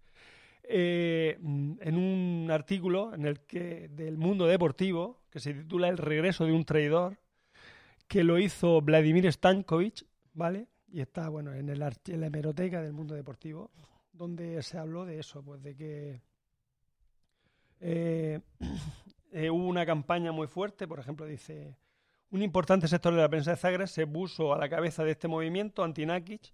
El diario Novi Vienik publicó una carta firmada por un autodenominado grupo de, de guerreros croatas en los que rezaba. Hay muchas familias en Croacia que en esta guerra han perdido a su hijo. El Cibona debe pensar lo que hace. Podemos arriesgar nuestras vidas, pero Nakic no jugará en el equipo. ¿Cree el Cibona que estamos locos? Yo he pedido todo, yo he perdido todo y los culpables han sido la gente con quienes Nakis jugaba hasta ahora.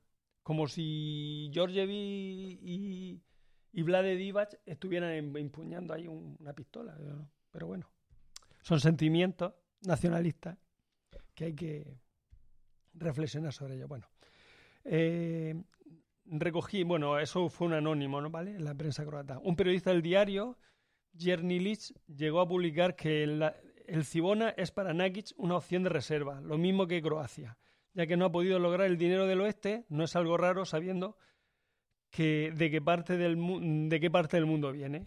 Mate Tajanovic, redactor jefe de la, de la revista Croacia Hoy, llegó a exigir que el ayuntamiento de Zagreb ju- juzgara el trabajo de Novosel, Petrovic y el gerente del club, Bozo Milancevic, como responsable de la llegada de este traidor del pueblo croata lo pidió en nombre de todos los combatientes caídos en la frente del país. ¿vale? A su llegada a Zagreb, Nakic tuvo que alojarse en el piso de, un, com- de su compañero Danko Chevetichanin, actualmente, bueno, aquí en el texto dice Ese actualmente en, Estudiante luego, sí. sí. De hecho, lo pone aquí. Actualmente en estudiantes. Este último recuerda los seis días que convivieron como una pesadilla para, para Ivo, que sentía verdadero miedo de la gente y, que podía, y de lo que podía llegar a ocurrirle.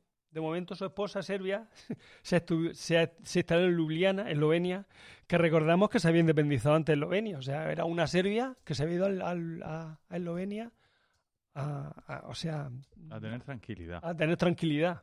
Sé que los eslovenos son más tranquilos. A 130 kilómetros de Zagreb. No va a parar. Siempre se ha dicho que lo esloveno. De hecho, dice, nadie sabe cómo acabará esta historia, Mata pero no hay duda de que una gran parte del público no recibirá a Nakic con aplauso y buen ojo. Bueno, realmente acabó yéndose, teniéndose que ir a... Se fue al TDK de Manresa, donde hizo una buena campaña y luego ya, pues... Ah, pero no decías que no tenía relación con el nacionalismo catalán. Acabó en Manresa. Fíjate tú, Ah. para que veas cómo acabó la cosa, para que veas una gafa. Bueno, esta es la primera Esa es la historia. historia. Esta es la La primera que historia. termina con el. eh, se no, no le hables a él su- porque Bueno, el micrófono está que se ahora es- Ahí está. ahora Toma, es- como un micrófono con, con, con tanto, con tanto No, lado no, si, para grabar. si no hace falta que te lo pongas en el morro. Ahora es Con representante que te apunte a la comisura, a esa comisura que me voy a comer un día de tus labios. ¿Vale? Pero lo que no puedes ¿Ah, hacer es mirar a Paco, que es el que sabe baloncesto, para contar las cosas. Vale. Así no. mírame, mírame. Tú come- este sí está muy bien, salvo cuando miras a Paco, por lo demás está muy que te bien. pierdes. Bueno, así puedo, así puedo. Sí, sí, sí. Pero tampoco es obligatorio que se lo pongas en la comisura. ¿Qué? Que tampoco es obligatorio que se lo pongas en la comisura. porque así me la tapo y yo no la veo y no me, Ah, vale. No no me incita. Bueno, eh, al final ha acabado, este hombre acabó como... Es que me están poniendo un poco nervioso. Con la mano aquí al lado. Eh, representante de jugadores y bueno, y su Sí. hijo, pues una estrella del Real Madrid en ciernes, porque todavía no... no Es Marco, Marco Nakic. Marko Nakic, efectivamente. Bueno, la segunda historia es un poco más cortita y tiene que ver con el con eh, Eslovenia y el resto de Yugoslavia. Resulta que en un artículo que se llama el del Confidencial que dice Svok, el piqué esloveno que se quedó sin medalla por una sesión. Acabo de hacer spoiler. Bueno, este Jure Svok Pues ya está. eh, estaba Efectivamente. Un artículo de confidencial. No, es corto, Ha sido corto. breve. Se levantó en Roma aquella mañana del 25 de julio de 1991 y llamó a su familia. Ellos estaban en casa en Ljubljana, la capital de Eslovenia. El Barça intentaba contactarles cada dos horas. La situación para él y para todos sus compañeros de la selección distaba mucho de ser normal. Había rumores de desintegración de Yugoslavia y, y- y- y había una crisis política y temía una guerra civil. Una hora más tarde, cuando desayunaba, le fue comunicada la noticia. El ministro de Deportes esloveno le llamó y dijo que ya no, había, ya no jugaba más con Yugoslavia. Su ¿Eh? país había declarado la independencia esa misma mañana y por lo tanto le había dejado de tener la nacionalidad, con lo que está con la que o sea, había dejado de tener la nacionalidad con la que estaba disputando el Eurobásquet de Roma, con lo cual salió eh, sin poder jugar ni las semifinales ni la final, que ganó Yugoslavia, por cierto. Pero eso no es así. Quiero decir, ese hombre se fue de allí, pero que yo sepa, corregidme porque vosotros seguís más, esto más al día, tú a priori mm, tienes que jugar con la selección con la que has empezado a jugar. Es decir, que este tío puede haber dicho, no, no, no, yo juego con Yugoslavia y luego pues Dios proveerá, pero... O sea, no, no creo que las autoridades deportivas le hubieran impedido a la selección yugoslava alinearle. Paco, Mm, te veo ahí... Por derecho eh, deportivo, espérate, estás- que me acuerde. No, sí. pero- yo creo que, que, más, que debe ser más una cuestión de, de nos acabamos de independizar, como siga jugando, luego vuelve por aquí. Sí, vuelve por aquí que te por aquí que va a pasar como, como Como a la otro. mujer de, de- Eso. de los pelos. No, bueno, del otro, que no era el de los pelos. Pues el hombre empezó a llorar con una magdalena porque sabía que iba a ganar. En el equipo este era, era capitaneado por Tony Kukoc, ¿vale? Y había sido campeón del mundo un año antes con Argentina. Había sido campeón del mundo un año antes con Argentina, Contra Argentina. con en Argentina contra, Ah, sí, contra- no fue contra Argentina, ganó contra, uf, contra quién fue, no me acuerdo. Bueno, es igual. Fue en Argentina. En Argentina, Pero no con ganó Argentina a- ni contra Argentina. A la, ¿Alguna a la- preposición a la más? URSS, creo, al- a la Unión Soviética creo que le ganó. Pero no lo sé seguro. Bueno, el caso que ¿So Arge- Argentina, quizá? ¿Cómo? ¿So Argentina? Soar. Por, por seguir pro- probando preposiciones, digo.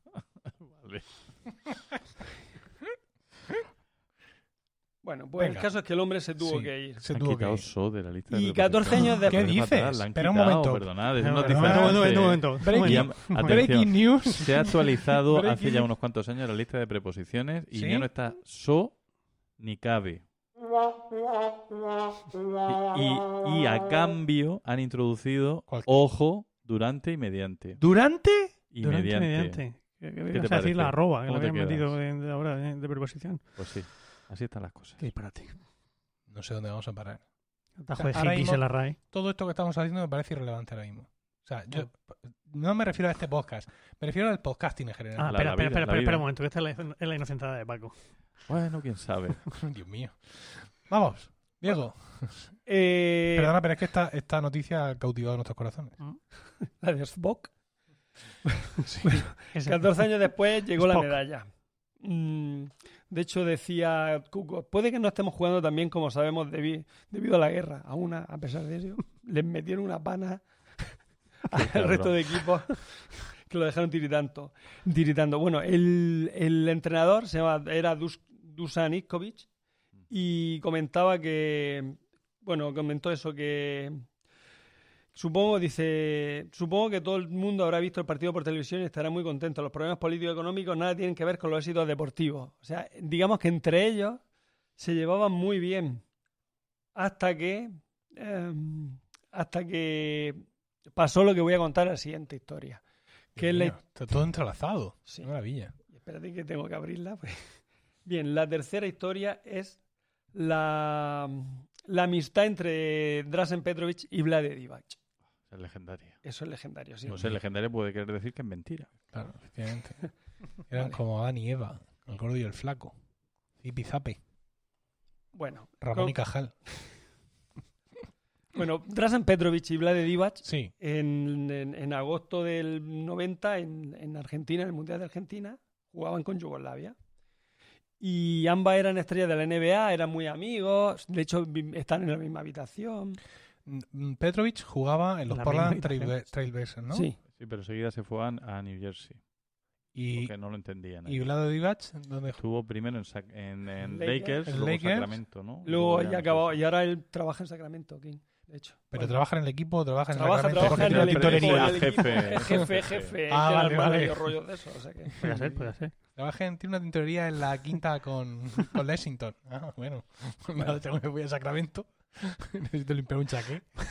Solo yo he hablado de Divac. Mucho éxito. Bueno, estos dos eran amigos, compañeros de habitación, hasta que el 20 de agosto, en Luna Park, en el Luna Park de Buenos Aires, cuando ganaron a la URSS, o sea, la Unión Soviética, en la final, Mira. de hecho, Ahí está.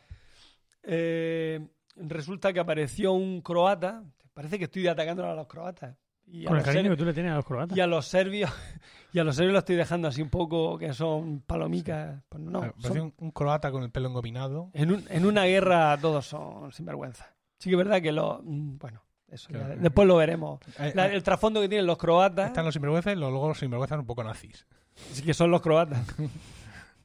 bueno, ahora lo veremos. Seguimos. Bueno, eh, ellos estaban muy a gusto, o sea, quiero decir, se llevaban muy bien, eran muy buenos amigos, pero de repente apareció un señor con una bandera de Serbia, Uy. digo, perdón, de Croacia, Sí. y allí en mitad de, la celebración de la victoria y, y Vlade Divac que lo vio le cogió la bandera y dijo esto no pinta aquí nada ¿qué hace esta bandera? La, la bandera que hay que enseñar es la de Yugoslavia que es el equipo Eh, entonces dice eh, vas a Eh, Divac se, se le acusó de escupir y pisotear la bandera croata ¿vale? De hecho le llamaban ay, ¿cómo era? Chechny le llamaban como Escu- El- ¿Escupidor?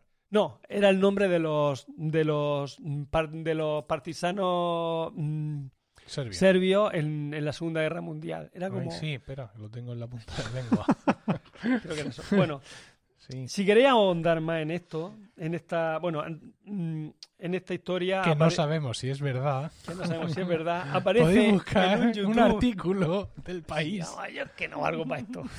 Yo tengo que contar las cosas como son. valgo para engañar. No valgo para engañar. Notario de la realidad. Soy notario de la realidad. A lo mejor se la he metido con Spock ¿Quién sabe? ¿Sabes? No, o no. con, o con Nakic. Sí. Mm. Bueno, Que en realidad no es base, que es alero. Nakic, Nakic es alero, alero tirador triplista de estos del, del, del, del copón de la baraja. Es imposible. Nakic, hijo, digo. Nakic, hijo, hijo sí, has dicho es que era base. Es base. Pero el padre era un tirador, un triplista de estos. Un alerón. Un alerón, efectivamente. Bueno, Muñeca de oro. aparece en el documental de la ESPN, o sea, es Once Brother, ¿vale? Donde habla. Pues si es que es muy famoso. Sí, si es sí, que no, sí, ¿Quién no, no, con- no, Vamos, está José. Miguel y yo llevamos toda la sección dándonos patadas por debajo de la mesa. donde Vlade Divas cuenta pues toda esta historia, ¿no? De cómo trató de, de- de- de recuperar la amistad con Petrovic, ¿no? Sí, Eh, pero no pudo ser. De hecho, dice, yo reaccioné así porque mm, así porque tuviera la intención de mostrar. mm, Dice, yo no reaccioné así porque tuviera intención de mostrar rechazo a nadie. Eso está diciendo Vladimir. Solo quería proteger a mi equipo y defender que éramos un equipo de Yugoslavia, no de Croacia, ni de Serbia, ni de ninguna otra república. Continúa explicando Divac, actual manager general de los Sacramento Kings, lo que había dicho, que era manager general. Estoy seguro de que en este momento él no sabía la repercusión que iba a tener, apunta Tony Kukoc. Tony Kukoc es croata, ¿vale? Bien. Nada volvió a ser igual entre ellos. Tampoco, es- bueno, em, digamos que mm, Divac decía para mí nadie había cambiado, mm, pero de pronto descubrí que Drasen ya no era el mismo. Eh, cuando iba a jugar en la Borlands, generalmente se quedaban en, en- en el calentamiento prepartido, se quedaban. se- Hablando de sus cosas, ¿eh? Sí, Bueno. se, se quedaba uno esperando a que saliera el otro, entonces se tiraba un ratillo allí hablando. Y cuando fue después de la, del acontecimiento, eh, Petrovic se quedó en el vestuario y le dijo a los del equipo: Hasta que no se vaya ese señor, yo no voy a salir. Uy. O sea, Y antes las mujeres comían juntas, ¿eh? Antes del partido. no, no, sí, de hecho eran amiguísimos, quiero decir que era, ya tú que. mm, O sea, estaban en la misma habitación en, la- en las concentraciones. Eh, este hombre se quedó un poco. Que es un poco cutre eso, ¿no? De ponerlo de dos en dos las habitaciones. ¿No había dinero para ponerle una habitación a cada uno? Se No, pone. Eso lo hacen para hacer equipo. Hacer Claro, equipo. claro. Dos en dos.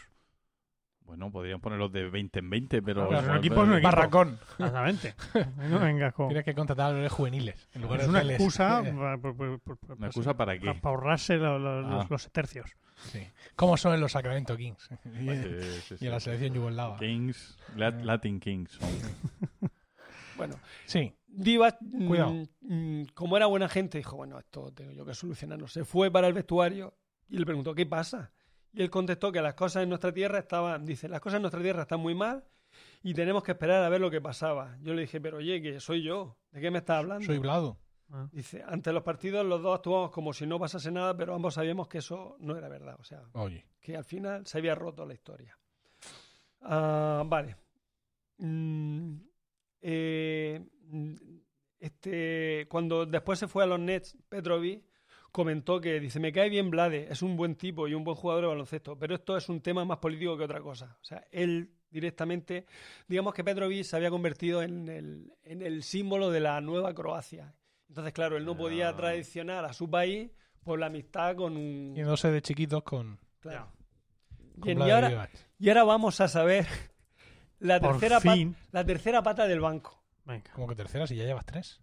No, la tercera pata del banco en el sentido de hemos ¿Quién mal visto? Vlade, Ah. Divac, eh, Drasan. Drasan Petrovic Sí.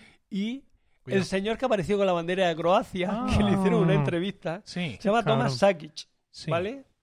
Ah, bien. Que lo hizo casi cohecho. Tomas Sakic es argentino, era hijo de croata y con 20 27 años Entonces era Tomás. ha hablado por primera vez aquí en el Confidencial. Y comenta, la bandera de Croacia es una cosa de familia. O sea, él la tenía allí en la familia. Él era argentino y estaba allí. Es una cosa de familia. Ahora Sí. veremos la familia. tela. Aunque, el honor a la, aunque en honor a la verdad tengo que ser honesto. Divac me arrancó la bandera y yo después la recuperé. Pero ni la escupió ni la pisoteó. ¿Vale? O sea, que el, que el pobre Divac no, no Bueno, hizo... para, para escupir la bandera, para escupirla, como dice él, utilizando el objeto directo, tenía que ser la comido, Comido primero, y luego repelerla. Claro. Exacto, Claro. Le sobre escupió. ella, por ejemplo. claro. Ah, pues lo que pone. No la Pero es escupió ni la argentino de origen croata. no Un laísmo, un laísmo, Yo leo lo que dice el Sí, confidencial. sí, no, sí, no te No, estoy no, sí, echando de la está culpa. claro. Estoy echando al confidencial o al señor ese, a Bueno. Tomás. Saki cuenta que fue algo que tenía planeado y reconoce que no conocía muy bien al equipo. Yo pensaba que Divas también era croata. Recién en ese momento, cuando me agarró la, ban- la bandera, me di cuenta de que era serbio. Tío, pues, menudo momento. Sí. Porque, en fin, Vlade Divac mide sus 2.15 no se los quita nadie. Sí, es un. Post 15, coño. Es un tío, además, da miedo, quiero decir, que es un tío que da miedo cuando lo ves. Sí, de la escuela de Nego. Ah, me agarró la bandera y yo, la, y yo lo corrí. No sé por qué. Lo corrí. Es que está hablando en argentino. Me costaba moverme porque tenía el bolso de fotógrafo. Las imágenes no las muestran, no lo muestran, pero hubo un momento en el que nos quedamos a 10 centímetros cara a cara, tironeando a los dos. Yo le podía haber pegado una piña. Sí, claro. Cara a cara, que tiene cara, a cara lo dudo. Efectivamente. Eh, Él Mucho- también dice. Se, se arrodilló. El otro va a poder estar cara a cara.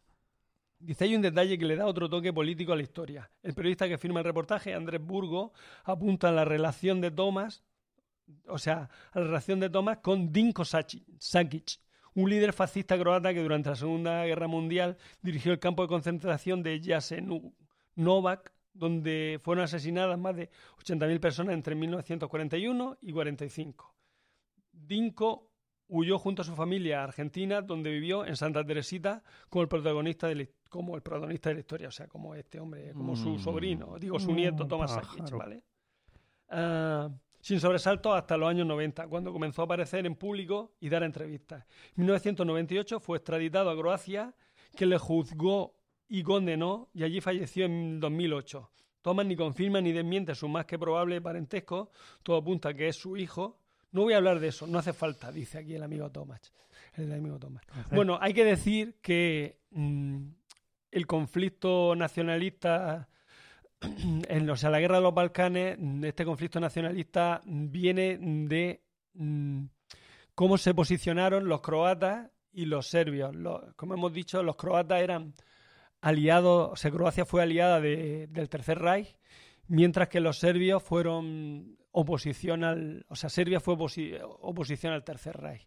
Y entonces ese, esa historia quedó latente y, el, y en la guerra de los, de los Balcanes pues salió a flote, salió a, a, A colación. a colación. Y ya pues, en fin, si ya había mm, algún odio entre ellos, pues acabó en, en- ya en resquemor. Bueno, fin, pues, y con esto acabo las tres historias de baloncesto nacionalismo Fíjate. y yugoslavo. me ha gustado especialmente la, la última, me ha gustado. Sí.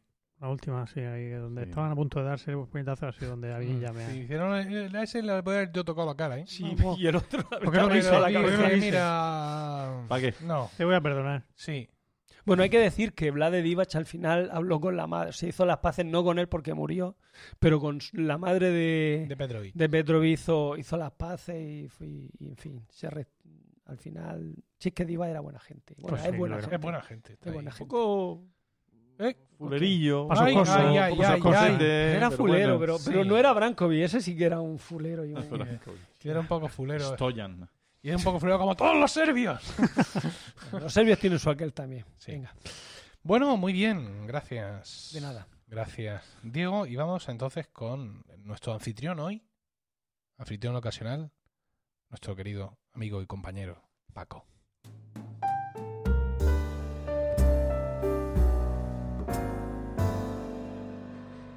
Y dinos, Paco, ¿de qué nos vas a hablar hoy? Bueno, pues yo voy a empezar, como casi siempre, haciéndoos una pregunta. Oh, oy. A ver, esta pregunta se la trasladaría a los oyentes. Lo que pasa es que sé lo que nos van a contestar. Yo le diría, ¿Cuántos ¿qué nos han dado los romanos? y ellos, lógicamente, dirían, pues nos dan horas de diversión sin cuento. No, nos- nos- de hecho, nos lo dicen mucho esto. la Sí, gente sí. que está afuera, cuando viene, dice que somos como el vínculo con la madre patria y estas Ah. cosas muy buenas. Ah, pensaba que era lo de los Monty Python. No, pero os pregunto a Educación. vosotros. Os pregunto a vosotros, ¿qué nos Sí, han dado los Y también el vino. Por ejemplo, la educación, el vino, las Pero, ¿Te carreteras. refieres a esos Carreteras, romanos, sí, no? A sí, los cuando romanos de los Roma. romanos, Los acueductos, los acueductos. Sí, ahora se puede andar por la calle, ¿eh? Yo sí que sabe Sí. mantener orden.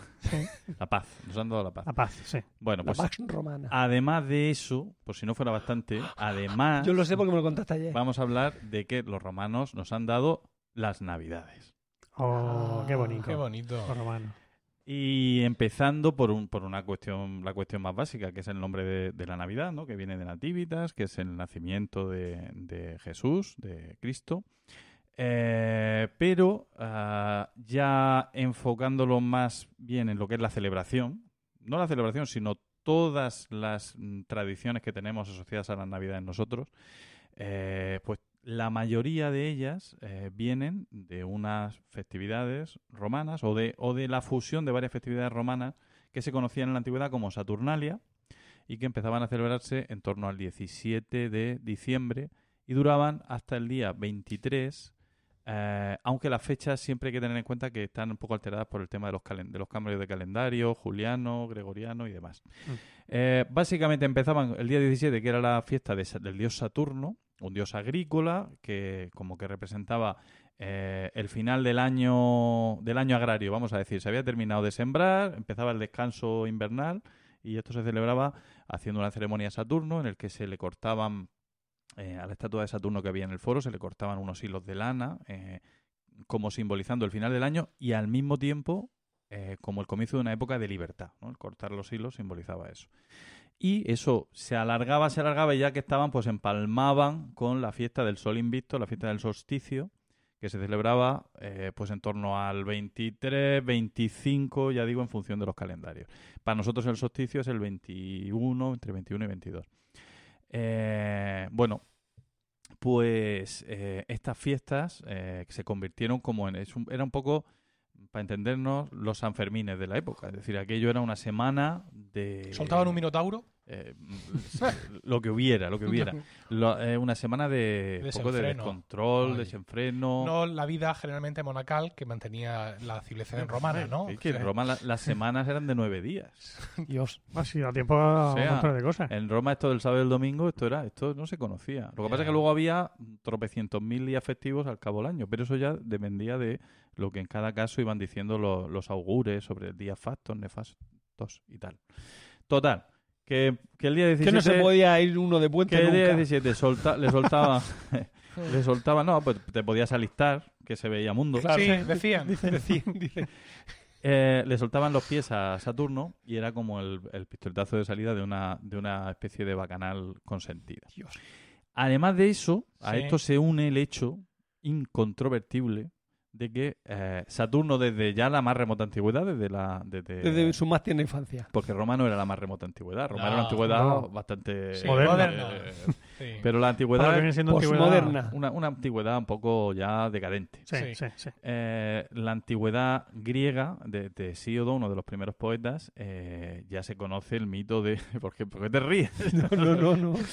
Hesíodo- Esto es muy serio, Eh, cuenta en Trabajos y Días, nos habla Dios. del mito de las, de las edades, del mito de las edades. Y se hablaba las edades, la edad de oro, la edad de oro, la edad de plata, la edad de bronce y la edad de hierro. Sí. La edad de oro que se asociaba con el primer dios eh, universal, que era Saturno, perdón, Crono, porque Crono. Sí, Saturno es el dios romano, era la edad eh, en, que, en que no eran necesarias ni las leyes, ni el trabajo, Ah. porque los seres humanos vivían en armonía, justicia, amor universal. O sea, los y la tierra, exacto, la tierra, había inspectores. la, la tierra espontáneamente eh, daba sus frutos para que el hombre los Hola, cultivara. No había maravilla. envidia, ni Mm. maldad ninguna, ni nada. endivi- había envidias. Envidias tampoco. Tampoco había envidia. Afortunadamente. Afortunadamente. tiempo. Mira, Y, y tampoco Roquefort, que es lo peor que le puedes hacer una envidia. A una envidia. envidia. Sí, Sí, pues a mí sí. me ¿A gusta. ti te gustan las envidias con Roquefort? Sí. Ah, Sí. ah. Le quitas, se, compen- se Sí, complementan ya, ya. los sabores asquerosos. Asqueroso por asqueroso. Claro, más por, menos por menos más. Menos por menos más. Delicioso, vale. Eso.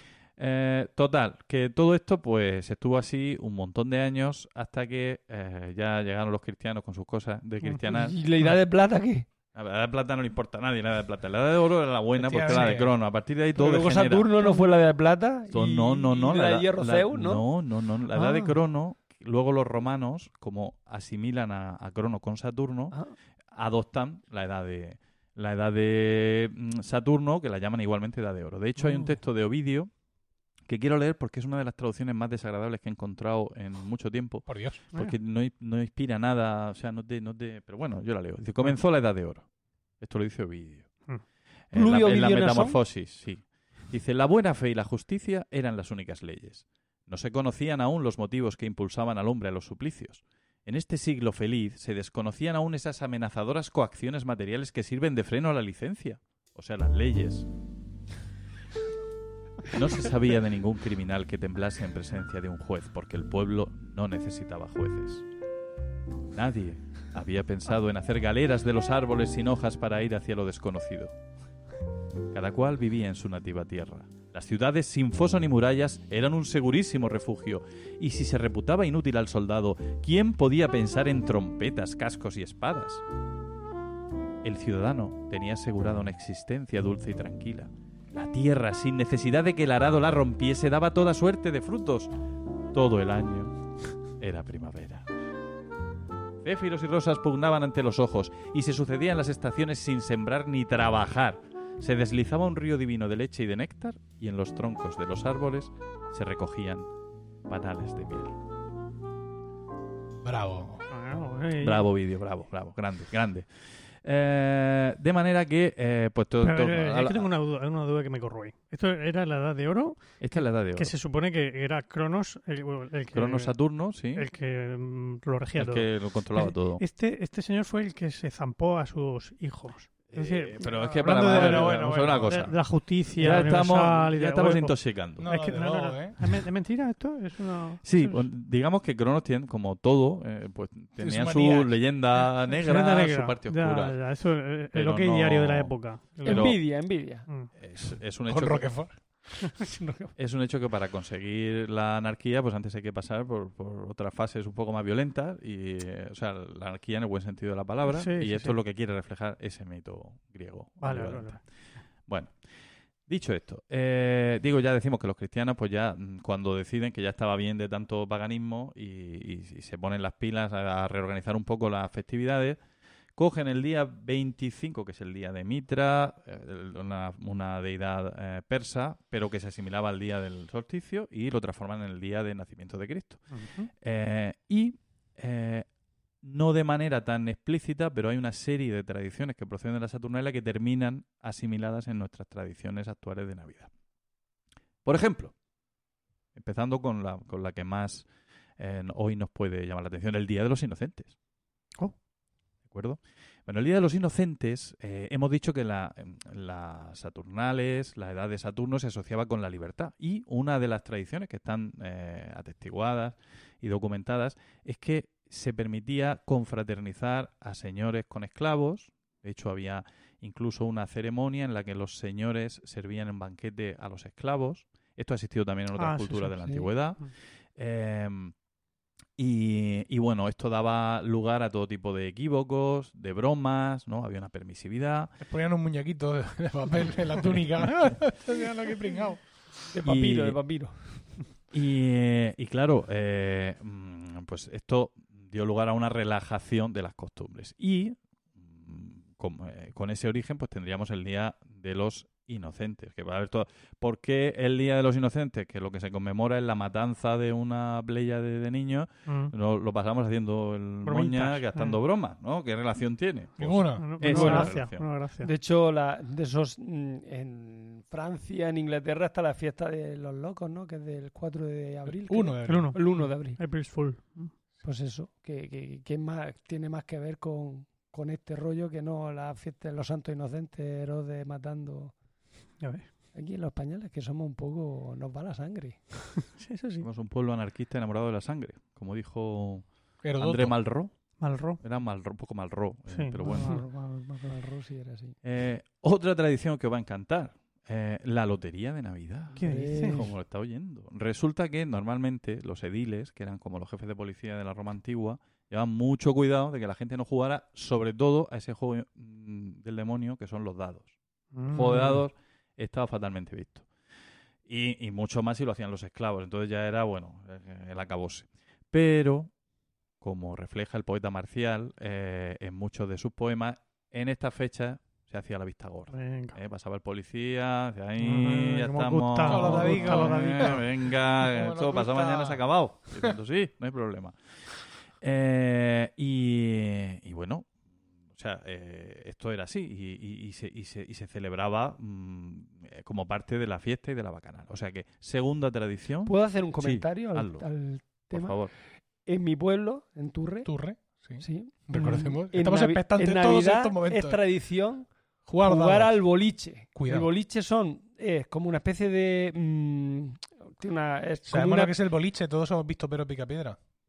No, pero esos son los a jugar bolos. al boliche. Pero esos son los bolos, no. Ah, vale. Im- imaginaos que es como un un, un rectángulo, ¿no? Con Sí. unas paredes Y al final hay bolos. que sí, y al fin a- a- acaba en semicírculo y en el centro hay un agujerito Sí. y hay seis bolas. Tú lanzas las bolas Sí. y si se cuelan todas las bolas, o sea, si se cuelan bal- bolas pares, Sí. gana el que lanza las bolas. Si se cuelan bolas impares, ganan los que han apostado allí a, a que, A que el otro va, a que el otro- va a perder. Y, ahí, y entonces en, en Turre está permitido, en toda la Navidad se juega al boliche. Una- Y el resto del año está prohibido. Pasan los Pasan los municipales diciendo, "Ey, esa partida de boliche no me gusta un pelo, rellenando agujeros que encuentran en el suelo. ¿Cómo? Es que estaba pensando en una cosa que... Sí, yo ya. Digo, si- si yo el te contesto, es que sí. el resto del año la policía va supervisando que no haya agujeros no, en el no, suelo. no, no, no, Ah, no. bueno. De hecho, hay varios dichos de allí de... Pues que nosotros repetimos, mi hermano y yo, que el bolichero, o sea, el que se encarga de limpiar y de, y de, y de manejar el tema del juego, había uno que era un poco tartamudo, entonces decía, lanzaba un Arturo, un señor que se llama Arturo, y lanza y dice, y entonces, es una cosa que decimos mucho nosotros, es, arre, arre, arre, arre, arre, arre, coge Arturo que, que, que, que, que pare han sido yo, yo, yo le mi huevo. Te lo decimos mucho. Repítelo, repítelo. Arre, arre, arre, arre, arre, coge Arturo que, pa- que, pa- que, pa- que pare han sido y yo le mi huevo. Que pare en sí. Que pares han sido, han, si- que han sido pares, Ah, que pares en sí. que pares han sido y yo le mi huevo. Y luego, La que la Portazo. cabeza me ha La explotado. puerta. y luego hay otra que Hay otra. otro que este es peor todavía. Si, No. si a follisquera para atrás recoge otra talla. Por- Porque, porque encima yo no sé por qué coño daba pantalones o algo así. ¿Daba pantalones? Sí, pues decía si a follisquera. Si has que. Si has Si a follisquera para atrás. Porque Si a alguien se había tirado un peo. Ah, follisquera para atrás. Si hay Si follisquera a, para atrás. si a follisquera para atrás. No, güey. Es que si no lo dices, te talla, sale. eso, otra talla. Como decir, venga, vámonos. O sea, para parar ya. Ya que conozco expresiones de Turre derivados de estos años de Sí. convivencia con Diego, pero han tenido que pasar un montón de tiempo para que ah, confesaras esto en, Sí, en directo. Sí, En- sí, en sí. directo para. Eh, época de confesiones, las navidades. Bueno. Sí. Bueno, Bueno, pues todo esto viene de la Saturn. Fíjate tú. la follisquera para atrás, eh, sí. El, eh, Pero un, otra- poco, un poco de castellano antiguo aquí. Si a follisquera. Date cuenta, ¿eh? Si sí, a. sí, sí. Qué cosa, qué maravilla. Los pares ansío. Sí. ansío. Que pare que han sido pare los pares. Que pare, ansío. que han sido que pare. ansío que También puede pare ya de una vez. Sí. Vale, ya paro. Bien. Ah, Phil lo has pillado. Sí, sí, sí. vale. Parece que se me ha cortado el, sonido, ¿no? Pero no. el, eh, Qué- había una... Qué filtro de, de ruido blanco, ¿eh? Qué, Qué bueno, qué noise calidad. gate. Qué Qué calidad. calidad. Es un poco que- agresivo. Es que hacemos silencios hay que, perfectos, hay que decirlo, ¿eh? perfectos y sincronizados porque noise somos safe- capaces, claro, por nuestra formación y nuestra... Cosa coral. Sí. Nuestro oído casi Sí. absoluto. Sí. Total.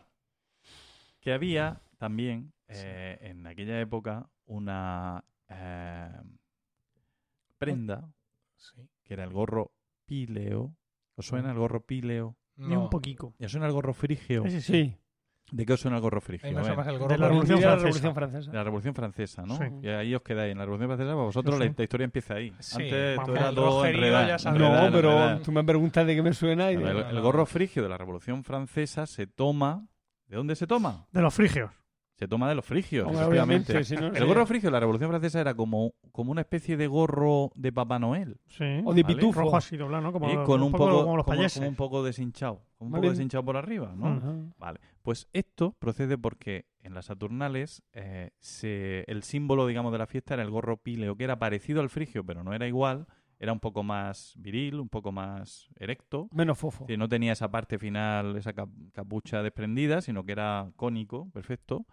Y que era... eh, de un gnomo. simbolizaba así, como el gnomo, como, como un nazareno, mm, bueno, en fin. Hmm. Mm, eh, total, que mm, se lo ponían los libertos para como símbolo de su recién adquirida libertad. Los libertos son los esclavos que han sido liberados por sus amos. Entonces, durante un tiempo ellos lo llevaban para dejar, mm, para hacer evidente que ya eran libres y, Y que nadie fuera a llamar a los guardias Exacto, para que, no no hubiera problemas. Y en, la, en las Saturnales ese gorro circulaba, ¿no? La gente iba con el gorro, tanto amos como esclavos, todo el mundo llevaba el gorro. Lo de la Revolución Francesa, como se ve que te- estaban, se documentaban regular, confundieron el gorro píleo con el frigio y adoptaron el gorro frigio como símbolo de la libertad. Ah, ¿vale? Pero eso no es todo. Lo mejor es que efectivamente, cuando se diseñó, cuando se rediseñó en los años 30 la indumentaria de Papá Noel, toda la cosa aquella de que sí Coca-Cola, que sí tal y que sí cual, eh, pues eh, se tomó el modelo del gorro frigio para el gorro de Papá Noel. O sea que estaría un símbolo de las Navidades como Papá Noel emparentado también con las eh, Saturnales. Y los que sabéis de arte, que sois todos, si os vais a los a la, al San Apolinar de Rávena y todo esto, hay unos mosaicos donde se ve a los Reyes Magos con un gorro frigio a los tres. Mm. Bueno, o sea que otro, otra aportación, podemos decir, sería el gorro eh, de Papá Noel, por ejemplo. ¿vale? Em, no me puedo resistir a leeros un texto de Horacio, que va a ser el segundo texto de Horacio que lea Dale yo ya. música. Ponme, mm, así música alegre, ¿eh? no tan plomiza. No estoy yo preparado para esto, pero bueno. Es un diálogo entre un esclavo y su señor. El señor es Horacio, que se retrata a sí mismo en una de sus sátiras. La sátira 2. En el libro segundo de la sátira, sátira 7, perdón. Y su esclavo es Davo. Y el esclavo le ama al señor. Le ama, no, le ama también, pero le habla al señor y le dice, le dice, hace un rato que te escucho. y aunque esclavo, deseo decirte algunas cosas, pero tengo miedo. Y dice Horacio, que se ve que estaba medio durmiendo, dice, ¿eres Davo? Y Davo contesta, así es. Davo, el esclavo, amigo de su señor y honrado, lo que es bastante. Esto es que lo consideres vital. Esta frase no la entiendo muy bien, pero bueno. Entonces dice Horacio, venga, usa de la libertad de diciembre como lo quisieron así nuestros antepasados. Habla. ¿Eh? Ahí Horacio le deja hablar al esclavo como si fuera una persona. Que ¿Te das tal. cuenta? Ya llegará De- enero. detallazo. Qué Usa de la libertad mientras puedas. ¿Qué podemita? Em, y no se acaba aquí la cosa. Ah, ¿no? ¿Pensaréis que sí? Pues sí, no. yo pensaba que Estoy sí. siguiendo, no os des cuenta, pero estoy siguiendo un orden cronológico. Totalmente. ¿Y ahora qué me toca ahora? ¿Qué viene ahora? ¿Después de. Horacio? Los regalos de Reyes. Ah. Los regalos de Reyes vienen de una tradición romana de la Saturnalia que era eh, los sigillaria. Los sigillaria eran figurillas de cera, de barro, que se hacían y el último día, fijaos, el último día de Saturnales, se hacía un mercado en el que los padres iban, las familias iban con los niños, les compraban eh, regalitos de estos y se los daban a sus niños y luego se intercambiaban entre todo el mundo. Eran regalos sin, sin valor, eh, simbólicos, pero bueno, era como una parte de... Se, se dice que esto se remontaría a, falsas víctimas de, de de ficticios sacrificios, ¿no? Sería como una cosa, pues eso, eh, en sustitución de sacrificios reales que se pudieran hacer. Para no matar a los niños, Eh, les por regalas ejemplo, una figurita. eh, Está bien, está bien. eh, podía haberlo hecho Herodes y Ya, Pero bueno, no, ahora no estaríamos no haciendo este capítulo. Sí, efectivamente. Eh, y bueno, ya solo nos puede faltar una. Después de los regalos de Reyes, Estamos El en roscón. Reyes, el roscón de Reyes. Mm, Impresionante, Mira, calidad. qué el pan de calidad. Navidad. El pan de Navidad, bueno, no, y, y quizás sí, ¿no? Ah. ¿Quién sabe? Sabe Era igual. costumbre, era, eh, era costumbre en la, durante la Saturnalia elaborar una especie de pan que se llevaba miel y diversos frutos, eh, dátiles, higos, en fin, la- las frutas que tenían en aquella época para este tipo de cosas. Y eh, era la comida mm, con la que se obsequiaba, cuando la gente venía a tu casa, pues siempre tenía que haber esa torta de pan para, para convidar a tus, a tus invitados. Eh, en el siglo III después de Cristo dicen las fuentes, que vete tú a saber, sí, esto es cierto, Vamos. es que introdujo en dicha torta un haba Ah. como símbolo de la prosperidad y la fertilidad. Así que el que se la encontraba, pues tenía buena suerte. Luego a alguien se le ocurrió introducir, muy Hola. buenas, Que bueno, regresan las mujeres de la casa. Introducir una moneda y entonces el haba pasó a ser, claro, si te toca la moneda no va a decir qué mala suerte, no, la Claro. mala suerte ya pasó a ser el haba. Y ahora el que le encontraba el haba decía ego sum habas. No, a ese se le llamaba tonto Sí. del haba. Ah. Qué bien me ha venido, tío. ¿eh, Emilio? Está muy bien sí, ahí. Sí, sí. Y bueno, eh, dicho esto, ya poco más me queda que No, decir, casi nada. salvo comprobar que todos somos romanos y Sí. eh, también en estas festividades, por otra parte, tan entrañables que son las Navidades. Magnífico, magnífico. Bravo, bravo, bravo, bravo. Gran sección. Gracias. Muy bien, pues eh, poco más, ¿no? Teníamos que... Está bien. Sí, es el último capítulo del año. O sea, Ujú. hoy, hoy es día 28, pero habría que celebrar también un poco la noche vieja. Que hay que aprovechar el champán. Cuidado. ¡Coño! Se ha roto. Y, Ya le vais a hacer la casa polvo a este hombre. Eh, y ya, ya está. Bueno, esperamos que hayáis eh, resistido el impulso de lanzaros a vuestro terminal conectado para ir comprobando si estas cosas que decíamos eran verdad o mentira y que después de hacer vuestros eh, pensamientos y vuestros circunloquios mentales y haber establecido una teoría sólida, esto es mentira por mis huevos, por ejemplo, entonces ya acudáis a Google o a DuckDuckGo si sois temerosos de las cookies para ver qué es todo esto. eh, y bueno, pues que este pequeño juego, este pequeño guiño a la realidad que os hemos propuesto os haya, os haya gustado, porque en definitiva, con esto hemos llegado al final de este trigésimo... ¿Qué? Trigésimo. ¿Podemos decir que es, que es el último de la década? Vamos a no abrir ese melón. Con esto hemos llegado al final de este trigésimo séptimo capítulo que esperamos hayáis encontrado gratificante y divertido. Gracias por el tiempo que habéis dedicado a escucharnos. Esperamos vuestros comentarios en emilcar.fm barra romanos locos, donde también encontraréis otras formas de contactar con nosotros. Mientras llega nuestro siguiente capítulo, quizá el mes que viene, recibid todos un saludo y recordad que, ante cualquier adversidad de la vida, lo mejor es tomarse un segundo para respirar profundamente y decir... ¡Están locos estos romanos!